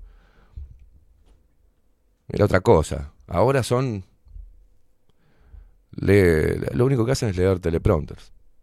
Ya no hay debates serios, inclusive se moderó hasta el debate, un minuto para vos, este, un minuto para vos, ahora la réplica. No, el debate era el debate. Cuando uno discute, discute. Entonces tienen, todo el mundo ahora habla, te habla, levanten la voz. No pierdan la pasión y te empezaron a decir que la pasión es mala, que eh, si tenías una posición en contra del sistema eras un, conspiranoico, eras un enfermo mental, un inconsciente, eh, que no tenías, eh, este, este, te habías despojado de, de, la responsabilidad cívica, porque no ibas a votar, váyanse a la concha de su madre. Esto, para ustedes que están escuchando y viendo del otro lado, este programa y lo que sucedió con este programa y lo que me sucedió, porque la gente se olvida de que estábamos en la 30 y fue saboteada la radio. Dos veces nos cortaron los cables para que el programa no saliera al aire. En democracia. A mí me hicieron mierda el auto dejándome papelitos de, de amenaza en plena democracia. A mí me volaron sponsor para que me hiciera mierda económicamente y no pudiera sostenerlo en democracia. Y, y esa, eh, y esa amenaza, por ejemplo, en algunos sponsors vino de instituciones, de esas instituciones que tanto eh, recalcan, como de ACEP, como del Ministerio de Salud Pública, por ejemplo. Llamaban a la radio y le decían, si está esa publicidad ahí en ese programa, yo te dejo de pagar. Y venía el dueño de la radio y me decía, Esteban, tengo que sacarte esta publicidad porque no, porque si no, no, no puede. ¿Por qué? Porque lo llamaron de ACE y lo dijeron que si seguía saliendo en tu programa tenía que... ¿Entienden? En plena democracia.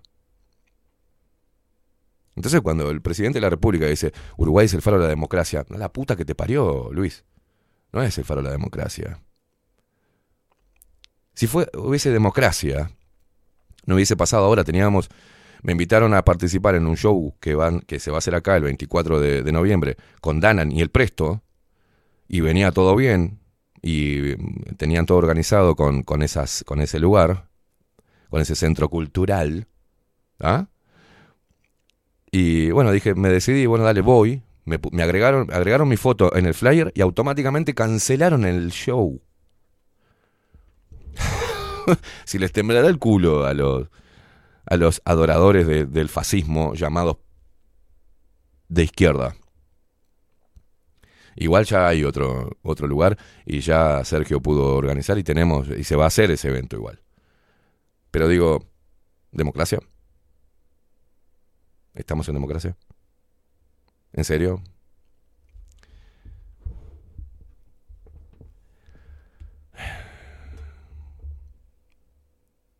...36 minutos pasan de las 10 de la mañana. Fíjate lo que nos pasó, fíjate cómo salimos adelante, y eso te da una idea si estamos este, en democracia o no, o si estamos ante una dictadura, una dictadura que, como te repito una y otra vez, nos metieron tanto en el cerebro que la dictadura viene con traje camuflado, ¿ah? que ahora no entendemos que haya una dictadura. Ahora decimos, bueno, qué bueno, después de tantos años de democracia, que pueda... No, no. Si hay cancelación, si hay persecución, si hay amenazas de muerte, ¿ah? si, hay, si hay sabotaje de radios, si hay extorsión para que el programa no crezca económicamente, y bueno, entonces no estamos en democracia, hermano. Estamos ante una dictadura camuflada de institucionalidad de corrección política. No es una censura, es una corrección política. Porque esas palabras no las puede utilizar ese señor dentro de un medio de comunicación. No puede avivar más a personas, ¿entendés? Este hijo de puta no le puede llegar así a la gente. La gente le tiene cariño a este hijo de puta. Y nos está dando con un caño. Entonces no puede ser, hay que bajarlo. Pero primero, y los voy a recordar eso, y esto no es autobombo, es para que ustedes entiendan qué es lo que pasa antes de cancelarme y antes de presionar a las radios para que me echaran, antes vinieron a querer comprarme. Y es hermoso eso, ¿no? Eso es hermoso. Porque ahí me di cuenta, mira cómo funcionan estos hijos de puta. Esteban, necesitamos hablar con vos, estamos siguiendo tu trabajo. Y tu trabajo está siendo eh, excelente. ¿No? Y está llegando a todo el país, loco. La verdad que te felicito. Te escucho todos los días. Mentira. Te escucho todos los días. ¿Qué te parece si nos juntamos a hablar? Sí, cómo no. Nos juntamos a hablar. Y me, era un, un representante político y un empresario. El empresario empezó a decir, bueno, este, manejo 60 empresas, y no me olvido más, es que girarían como satélites en torno a bajo la lupa para financiarlo. Que bueno, 60 empresas que estén eh, poniendo dinero. Genial. Sí, porque aparte, este, esas 60 empresas, ¿por qué eran también? Porque el político me estaba diciendo que, bueno, tenés que salir de esa radio. Es una radio AM, vos estás para una FM. Mmm, decía yo, mientras comía. Pero tenés que pasar a la FM porque así lo armamos y vas a la televisión. Mm. y yo me acuerdo que le dije, pero, no, pero me acuerdo patente, le dije, bueno, ¿a quién tengo que matar? No, no, no, ¿cómo haces? bueno, ¿qué es lo que tengo que hacer? ¿Qué es lo que me están pidiendo hacer? Y las palabras fue del político fueron las siguientes. No, nada, dice. Eh, lo único tenés que diferenciar quién es el verdadero enemigo y atacarlo, nada más. Ah, mira. Ah, perfecto. Dice, y después, bueno, moderar un poco, ¿no? El lenguaje. Y yo me acuerdo que seguía comiendo. Me había pedido una milanga con ensalada. En una parrillada muy coqueta. Entonces yo le dije, ¿saben qué? Yo les agradezco. Te agradezco a vos, las 60 empresas girando como satélite. Y a, vos te agradezco este, el, todo esta promoción que querés. Pero yo, mi libertad no. El enemigo voy a definirlo yo quién es. La otra, la televisión no me interesa la FM, tampoco estoy muy cómodo en la radio donde estoy. Le digo, y si tiene que llegar, va a llegar porque no les quede otra que llevarme a la televisión porque el programa cada vez se hace más popular. Así que, y a mí no es mi leitmotiv llegar a la televisión, y yo, a mí me gusta la plata, como cualquier otro ser humano en el mundo, ¿eh? Pero yo necesito plata para vivir, no vivo por la plata. Así que disculpame, pero yo la, ni voy a moderar mi lenguaje, ni voy a dejar que otro me diga cuál es el enemigo real. No, yo sé cuál es el enemigo real. Así que muchas gracias. Se terminó la... Bueno, es una pena. Pensalo, evaluá. Y yo salí de ahí, le juro, salí de ahí y dije, la concha la madre. Voy a cambiar el Siena de mierda este que tengo. Mm, podrían ver, ¿no? Empezar a comprarme un terrenito en algún balneario para hacerme... Llamo a Wolfer, contenedores, y me pone un contenedor ahí y tengo una casita para veranear. Mm. Y dije, no, no. Fue la mejor decisión. Después, bueno, acá estamos, ¿no? Remando como loco, pero, pero se siente bien. Porque nadie pudo, pues no podría haber vivido con eso, ¿viste? Hay algo que no transo. Y esos son mis valores. Incorruptible. Y eso es hermoso. Es hermoso que no puedan comprarte con guita. Y qué tenta vaya que es tentadora la guita, ¿eh? Entonces cuando me dicen, ah, Esteban, vos no sabés todavía porque nadie vino a ofrecerte nada. Sí, ya vinieron a ofrecerme. Después de eso, como dije que no, dijeron, bueno, qué bueno esto. Un tipo, qué raro, ¿no? Un tipo que no... que se pierde una oportunidad así. Me empezaron a llamar de los partidos políticos que fuera a trabajar con ellos. Y me ofrecían esto. Le dije yo, bueno, está bárbaro, voy, le digo. Ahora, ¿puedo decir lo que yo quiera? ¿Puedo llevar adelante los proyectos que yo quiera? Y bueno, ¿sabés que de forma orgánica el partido... No, chao, no me monto yo. No quiero. Gracias. Me quedo así. Me quedo así. Por eso te digo. Y después saqué en conclusión, digo, si vinieron de allá, me vinieron a ofrecer esto, ahora me ofrecen esto y me ofrecen aquello, ah, mierda. Entonces está haciendo mella lo que, lo que uno está haciendo, su el trabajo está haciendo, está aglutinando gente, está llegando a todos lados. ¿Y qué podía haber hecho? Podía haber hecho que sí, hubiese recreído y hoy todos ustedes me importarían tres vergas, el mundo me importaría tres carajos. Y estaría saliendo en la tele, ¿no? Siendo invitado ahí, que ay, te, tendría las empresas, ay no, porque sale la televisión. ¿Entendés? Y, se me podía haber llegado, llenado el culo de papelitos en estupidez y seguir recibiendo la guita. Y me importa tres carajos, los niños, los viejos, la cultura, el Uruguay, la educación, la inseguridad, la gente que muere de tristeza. Me importa tres carajos, que pinchen a todo el mundo. Yo total, como en ese momento podía haber tenido contacto, como tuvieron casi la, mayoría, de decirme, pinchame, pero eh, tirar, tirar el coso en el algodón se sacaban la foto, pero no estaban siendo pinchados, no importa la mierda, que se maten todos, se vayan todos a la concha de la lora. Yo no voy a, no, tengo estatus ahora económico, se van a cagar. No, porque no podría haber vivido yo con, con mi conciencia. No podría vivir. Yo no puedo, mi conciencia es muy zarpada, me, me hincha las pelotas y no me deja dormir. Si veo que hago algo que está mal, no puedo, no transo. No transo. ¿Ah? Y no transo no porque no me hayan ofrecido, ya lo hicieron, te lo, te lo acabo de comentar. Y eso para mí es lo que me hace fuerte. Eso es lo que me hace estar orgulloso de mí mismo, loco. Entonces todo esto te lo digo para que vos hagas lo mismo. Que nadie venga a meterte un billetito en el orto. Es más, acá perdimos sponsors porque eh, esos sponsors, algunos, no voy a decir quiénes, mm, querían que yo no dijera tal cosa. O que no le diera tanto palo a que fuera más por este lado. No está mal los sponsors. Yo para haber dicho, bueno. Y bueno, estaba flojo un poco. Las pelotas, se fueron. Se fueron. Nos vemos. Raro que ahora estén apoyando otras radios, ¿no? Y fíjate a quién estaban apoyando. Ah, este, este programa no sé cuánto tiempo más va a durar el aire, cuánto tiempo más voy a aguantar y cuánto tiempo más me va a hacer feliz. Yo dije que a los 50 años me retiraba de esto, ¿no? Voy a cumplir 44. No sé si llegue a los 50. Esperemos que sí. Pero voy a hacer todo lo posible, voy hasta lo último. Pero si veo que no, que me deja de hacer feliz esto, me voy a la mierda. Me voy a la mierda. Mm, lo he repetido, pero igual tengo que decírtelo una y otra. Esto eh, no es mi vida. Mi vida es otra cosa. La radio, eh.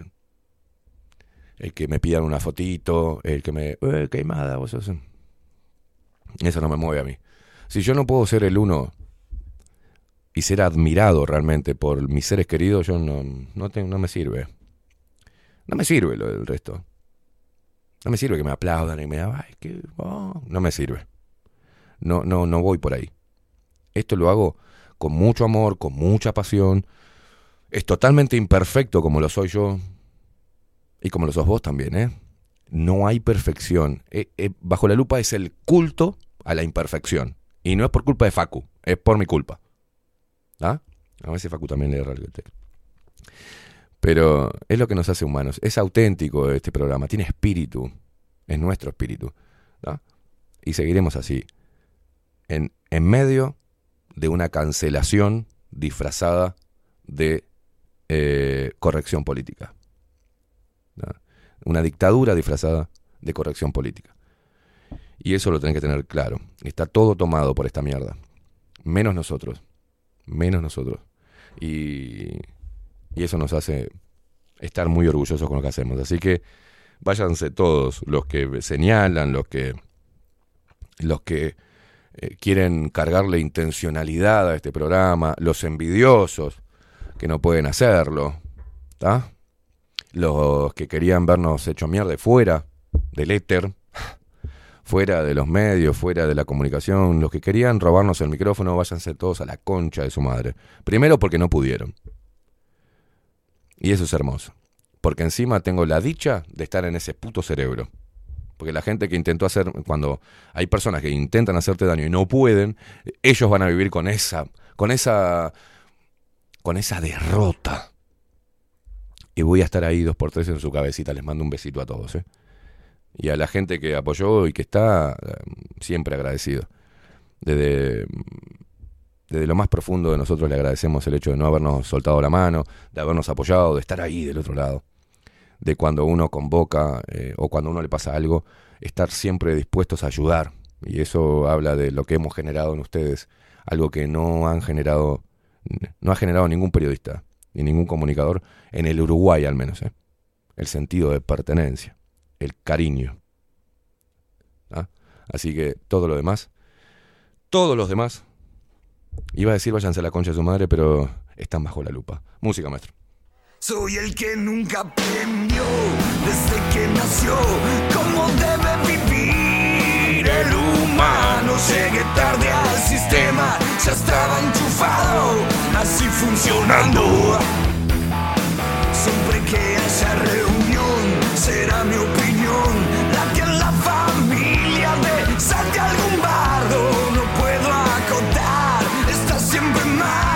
la vida que amo. Caminito al costado del mundo, por ahí de andar, buscándome un rumbo. Soy socio de esta sociedad. ¡Vamos, che! Me pueden matar. Y me gusta el rock, el maldito rock. Siempre me lleva al diablo, no tengo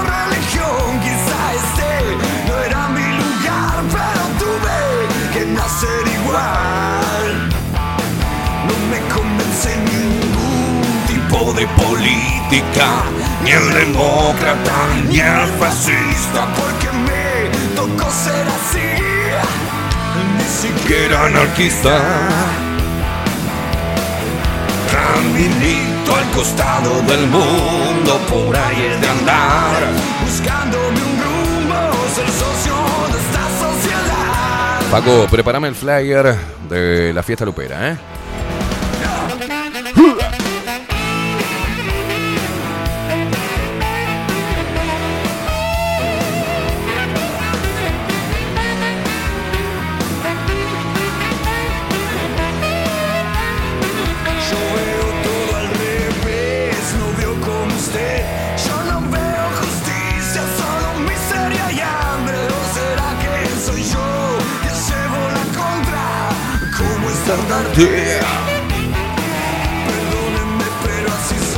Recuerden que nos juntamos, ¿eh? Nos juntamos el eh, sábado 4 de noviembre, dentro de muy poquito nada más, loco. Dentro el próximo sábado. ¿Eh? El próximo sábado.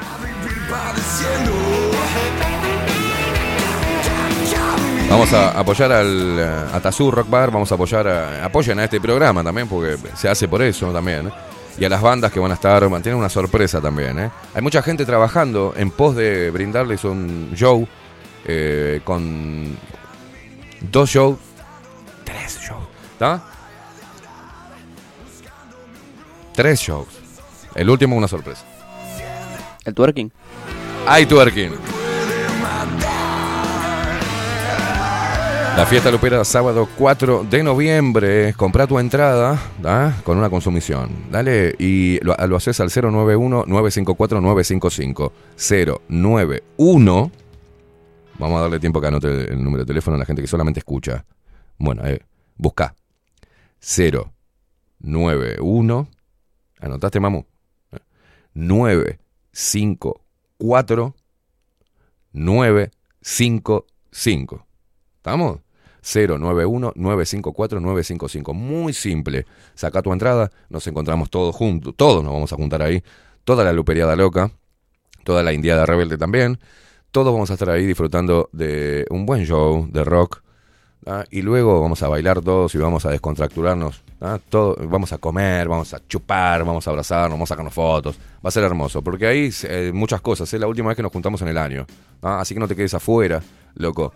No te quedes afuera y apoyá el periodismo libre, la comunicación libre, ¿tá? y a las bandas que no, no la llaman de todos lados y no, que la vienen peleando también. Eh, muchos están haciendo trabajo nuevo, otros se identifican mucho con, con lo que es el espíritu de, Bajo la Lupa, las tres bandas. Y el lugar también siempre nos abrió la puerta, aunque el mensaje a veces vaya en contra de- de muchas cosas. Este, así que el sábado 4 nos encontramos ahí. Saca tu entrada, loco, es simple. Le mandás un WhatsApp 091-954-955. Antes que te quedes sin guita, hacelo. Así nos encontramos el sábado 4 de noviembre en la fiesta lupera. La última fiesta del 2023.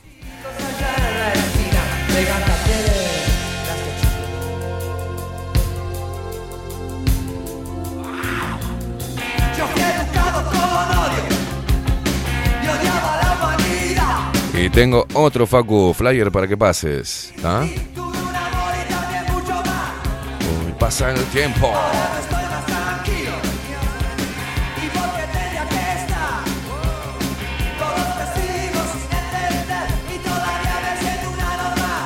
Hoy pasa el tiempo.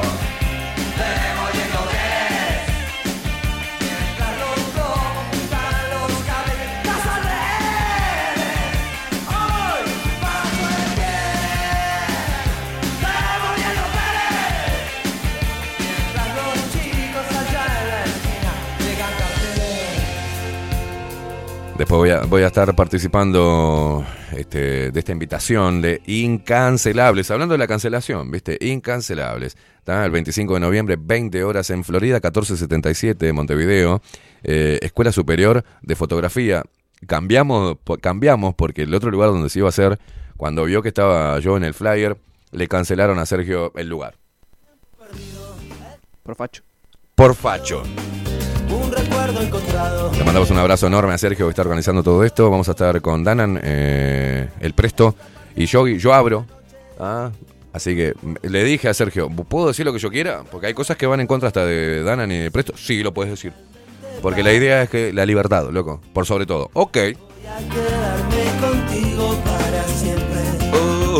Pero puede que te 25 de noviembre, 20 horas. Las entradas están disponibles en Passline, pero, pero, ahora vamos a volver a subir al canal de Telegram, ¿ah? porque eh, sigue lo mismo. Sergio les da el teléfono, directamente provee el teléfono a los luperos para que puedan acceder a la entrada. Los luperos llamen a Sergio, sean boludos. Que por el simple hecho de ser luperos, por ahí tengan algún descuento. Pero no mientan que son luperos para, ¿no? de un tiempo lejano Porque Sergio le va a decir, ah, sos lupero, decime esto y esto y esto del programa. Eh, eh, claro. Claro. bueno, así que noviembre se viene con todo, ¿eh? La fiesta lupera y también después voy a participar de este show. Este, el 25 de noviembre a las 20 horas. En Florida 1477, acá, cerquita. ¿eh? En Escuela Superior de Fotografía, Montevideo. Las entradas disponibles en Passline y tenés toda la información en el canal de Telegram. Es sencillo. Faco, tirale el link del canal de Telegram para la gente que no sabe.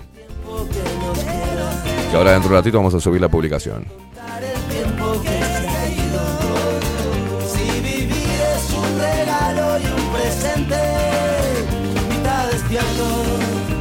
mitad dormido, mitad abierto.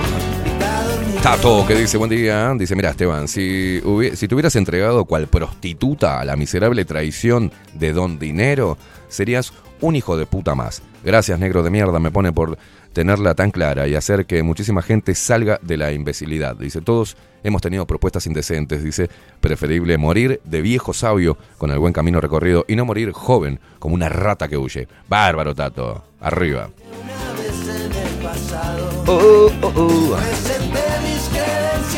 Presenté mis credenciales a tu risa y me clavaste una lanza en el costado. Es, es que lo que pasa que es lo único que no nos pueden robar, boludo. Es la dignidad. Solo nos dijimos cosas. Nuestra libertad. No pueden hacerlo. No hay dinero que compre eso, loco. En serio te digo. Suena frase hecha, pero no, es, es verdad. No hay nada que pueda comprarte, arrebatarte la dignidad. Porque sin ella nos debilitamos. Somos hombres débiles. Entonces tenemos que volver a sentar las bases del hombre honorable. Yo camino por la calle y camino como si fuese Camino hasta eh, más orgulloso que el presidente de la República. Eh, camina y dice, oh, ahí va el agrandado. No, es que estoy orgulloso de. Me chupan huevo. Claro. Será mío. Vivian, Esteban Sosa admirable. Ah. El mejor ejemplo de resiliencia. Dice, bueno, sí. Ahí puede ser. Hay, ha- habemos mucho que estamos. Bueno, Patrines, te mando un abrazo, Patrines. Eh, Esteban, amo escucharte y me parto de dolor. Si no te partas de dolor, Patricia. Vamos que vos podés. José Jardín, buen día, locos de mierda, tenés razón, voy a ir a votar solo por los referéndums. Dice, abrazo a Nachirolita, le manda por acá. José. Julio Salvo que dice, ¿podés pasarme el link de... ¿Eh? ¿Link? De link de, Ana- de Analía. ¿Quién es Analía?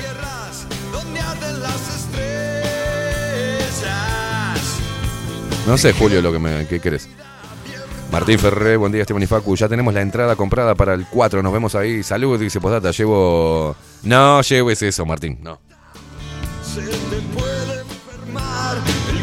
No me vayas a convidar a eso que termino bailando en bolas. No voy a. Martín Ferré de la Sucia, ya tiene la entrada. Vamos, carajo. Ana Carela que dice, buenos días. eh, No hay mal que por bien no venga. Dice, te echaron porque abrís cabezas. Pero al final te hicieron un favor. Costó, pero ahora lo que tenés es tuyo. Aguante, carajo. Más de uno debe de estar arrepentido de sacarte de la radio. Dice, ahora somos muchos más peligrosos. Ahora somos libres. Daniel Regueiro que sigue confeccionando la lista de votación. De bajo la lupa. Voto bajo la lupa. Eh, Esteban, buen día. Yo rompiendo los huevos, dice, pasame alguna foto actualizada para cambiar esa, si no la mando. Sí, mandala, sí, me importa. Chupan huevo la foto. Jorge, que dice, que el gran... mm. Qué gran golpe sería que los que no fueron a votar en la, en la primaria, digamos, este, está hablando de Argentina, que repitan y no vayan a votar en balotaje. Que los que sí fueron y votaron en blanco y anulado también repitan. Dice, ahora sí, que los que votaron a Milei porque estaba en contra de la casta y ahora lo ven transando con Bullrich, que se indignen y no vayan a votar o voten en blanco anulado. O los que no votaron, a- los que votaron a Massa van a seguir siendo ignorantes. Así que eso estaría bueno. No, no, no, no sé si. no, no, mm. Claudia Barú, buen viernes para todos. Esteban Facundo y Luperos, excelente el análisis estadístico. Una cosa son los porcentajes sobre el total de los votos emitidos y otra sobre el padrón electoral, dice. No existe la democracia representativa, entiéndanlo de una vez. El Estado es la organización donde sus socios, los políticos, hacen sus negocios porque nosotros con nuestro voto los ponemos ahí. Somos unos esclavos útiles, así es. Javier Sixto Gariboto, buen- buenos días. Soretes matriculados, dice, vamos que vamos.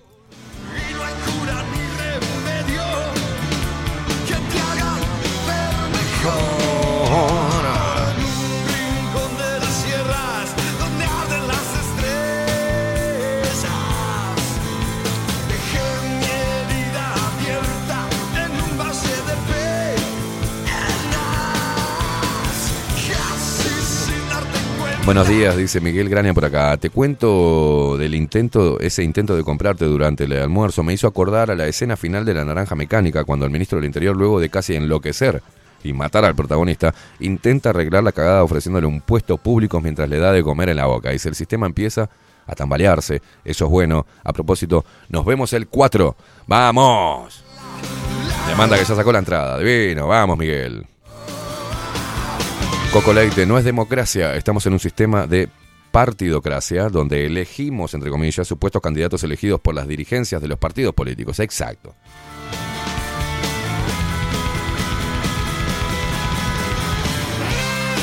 Wilson, amigo mío, buenos días. Dice, esta es la chacrita de... Dice, mis respetos por ser eh, y tener el valor de vivir tal cual sos. Dice, gracias puto por abrir cabezas. Un abrazo, hermano. Sargento Pimienta, ¿cómo tienta la tagui? Dice, hay que estar muy fuerte mental y emocionalmente como para negarte a esas 60 empresas. Animal. Y, y claro, porque sabía que era vender el alma al diablo. Es simple. Sabía que no iba a poder ejercer esto que me hace feliz, eh, la libertad de, de expresión. ¿Estás loco? Paula, buen día, Esteban y Facu. Excelente viernes para todos. Poco a poco caen los velos y la gente empieza a ver con claridad. Dice, la pandemia movió el telón y dejó ver al mago de Oz, Copiona.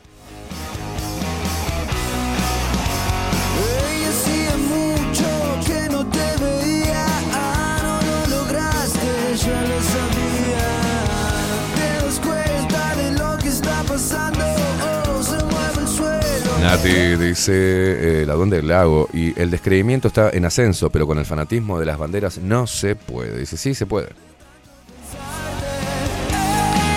Daniel Barrón dice, sin duda todos los sistemas son factibles de ser hackeados, aunque los sargentos se están pasando de cínicos, por lo menos los brazucas te hacían la trampa en el eh, procesamiento de los datos. Estos ya ni te ponen las boletas y además te dicen que van a hacer lo que ellos quieren. Sí, están amenazando de eso también, pero referente a eso, están diciendo ahora, bueno, va a haber fraude, ¿no?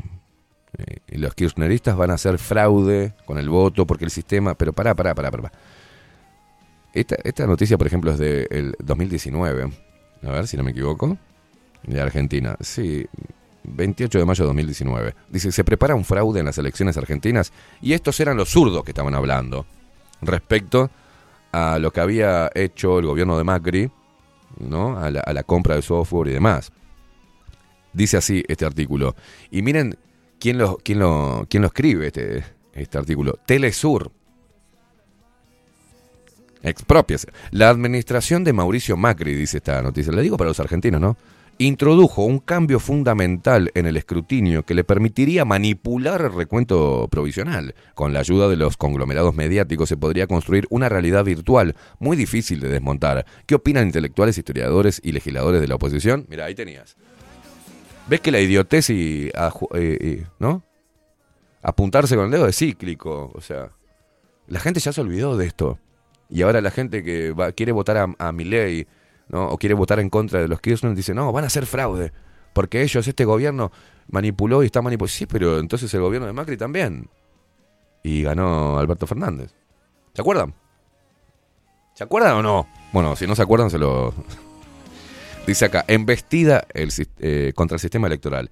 Cambiemos, la coalición de gobierno protagoniza desde hace años una embestida contra el sistema electoral argentino. El jefe de gabinete Marcos Peña considera una vergüenza nacional que en Argentina se siga votando con una boleta de papel. ¿Ah? ¿Se acuerdan? Que no solamente los zurdos quieren el voto electrónico, el voto, ¿no? Todos quieren el voto electrónico, no quieren más el papel, no quieren más eso, y por algo será. Dice así, un software, decía, repito, esto es un artículo de Telesur, que hablaba de que quería manipular las elecciones, era el macrismo. Ahora, todo, todos los libertarios y los que están en contra del kirchnerismo están diciendo que los kirchneristas de este gobierno están, van a hacer fraude con el software. Estamos en la misma, ¿no? Pero dice, el gobierno argentino contrató un software llamado Election 360 de la empresa Smartmatic. Ahora, hay gente que está compartiendo esta noticia como si se tratara de ahora. La falta de información, ¿no? Porque empiezo a ver, como me siguen, por ejemplo, en Instagram, muchos argentinos, empiezo a ver que están publicando eso. Entonces ni siquiera ponen esto de qué fecha fue.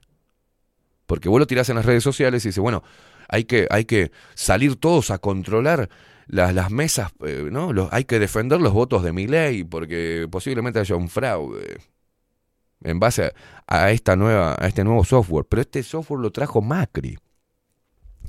El gobierno argentino contrató un software llamado Election 360 de la empresa Smartmatic, denunciada por fraude y manipulación en distintos escenarios internacionales, por el cual van a pasar los resultados electorales que envíen las 15.000 escuelas distribuidas en todo el país. El software es, en su ficha técnica admite que el comprador del software tiene la potestad de transformar manipular y manipular la información, advierte el especialista Ariel Garbars, ingeniero en electrónica y telecomunicaciones. La firma Smartmatic cuenta con denuncias públicas por manipulación de los datos, dice, registra escándalos internacionales en Estados Unidos y Uganda. En 2012 fue cuestionada en Bélgica cuando ofreció el sistema de voto electrónico en la región de Flandes por contrato de 40 millones de euros.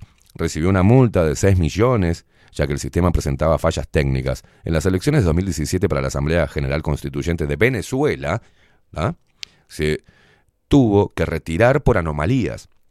Fue contratada por el Tribunal Supremo Electoral de Brasil, para el TSE, eh, TSE, para realizar la transmisión satelital de los datos, pero finalmente cuestionada por acusaciones de fraude similar a las de Venezuela. En enero el gobierno habilitó la compra del software de Smartmatic por decreto, lo que viola el artículo 103 del Código Nacional Electoral y eliminó los tradicionales telegramas firmados por las autoridades de mesa que se enviaban al correo. La Cámara Nacional Electoral avaló esta decisión en su última eh, acordada el 28 de marzo, donde ordena mantener el recuento en papel, pero dice que no va a intervenir en el comicio provisorio. Así, el tribunal permitió la incorporación de innovaciones tecnológicas que permitirían la digitalización y transmisión de resultados desde los propios establecimientos de votación. Esto, a los que están compartiendo esa noticia como si fuese ahora, lo trajo el gobierno de Macri Y los zurdos sabían que estaba todo bien. Porque ellos están queriendo implementar eso en, en- en los países donde quieren ganar o quieren manipular los votos.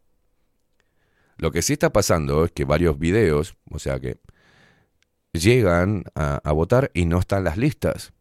Hay más listas de... No, no hay listas. Y después hay ot- otro video que no sé si yo te lo envié, Facu, pero es un video donde un loco va a un depósito. No, perdón, va a un camión o un depósito. Es, es un depósito que está mostrando millones y millones de listas metidas, encajonadas ahí para que no salgan. Y encima rotas. Eh, Es, es impresionante. Entonces, si vos, eh, vos pensás que, que, estamos en un sistema democrático y que está todo bien, no, no está todo bien. Van a votar, mm, va a ganar quien el sistema quiera que gane. Es simple. Y repito, en Argentina no, e- no va a ser el 50% o el 51% eh, que elija. ¿no? No, es- va a ser una representatividad del total de habitantes de Argentina este balotaje. Vamos a ver cuántos se presentan a votar. En base a lo cuántos se presenten a votar, cuántos votos obtenga cada uno, ahí nos vamos a dar cuenta que existe una porción enorme que no tiene representatividad. Y acá en Uruguay va a pasar lo mismo y está pasando lo mismo. Hay una porción enorme del país que no se siente representado. Ojo también con los nuevos, con los, que, con los jóvenes que se habilitan para las próximas elecciones acá. ¿eh? Porque por algo hacen el laburo en las facultades, en los liceos, ¿no? Por algo esta militancia. Porque también hay muchos videos de profesores, los pibes se están empezando a avivar y están filmando a los profesores cuando los profesores le dicen qué es lo que tienen que votar y por qué, cuando hablan de política dentro de un centro educativo. ¿Está? Ojo con eso. Nueve minutos pasan de las 11 de la mañana. No repitan noticias pelotudas, o sea, no, no sean pelotudos, no repitan noticias que no son de ahora, sino que son de eh, las elecciones pasadas. Nos tenemos que ir, señoras y señores. Se viene la India Velázquez, hoy viene Ana Lali, ¿no? A discernir, qué lindo. Ah, Para cerrar esta semana, recordá, nos encontramos el 4 de noviembre en Tazú el sábado, así que saca tu entrada al 091-954-955 y no me rompa los huevos que después me digas, ay, Esteban, no me quedé sin lugar, porque el, cupo es limitado. ¿tá? Muchos mensajes que me quedan sin leer, Juan, em, Fabricio, Blanco, mm, Carlos Mota, Carla, Daniela Kolasinski, bueno, un montón de mensajes que me quedaron eh, ahí sin leer. Muchos también acá en Twitch, gracias por estar ahí del otro lado compartiendo con nosotros y cerrando esta semana, viernes 27 de octubre del 2023, se viene la India Velázquez con 24-7 Express. Nosotros nos retiramos. Facundo Vikingo Casina nos pone al aire a este señor de los pelos largos y amante del Guaymallén. Esteban Queimada quien te habla y esto es Bajo la Lupa. Ya no sé ni cómo definirlo. Nos vemos. Cantamos esta canción, vamos cantando esta canción. irá. Nos vamos con el tema que nos hizo para nosotros el pelado Cordera. Parece que creer no es lo más seguro. Yo prefiero investigar, dar luz al oscuro. Gracias Leti desde Salto, gracias a toda la gente que apoya a través de la tarjeta Mi Dinero, gracias a la gente que se suscribe a nuestro canal de Twitch, eh, muchísimas gracias. Y también a la gente que colabora a través de PayPal. Muchas gracias por impulsar lo que hacemos. A esta dictadura. No hay nada más absurdo que seguir en la trampa. Opa, Juancito me muestra acá que se compró el libro de Miguel Graña. ¡Vamos! Pregunta.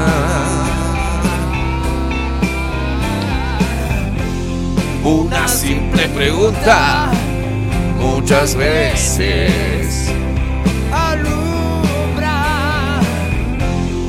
Y lo que era mentira se irá. Una simple pregunta muchas veces alumbra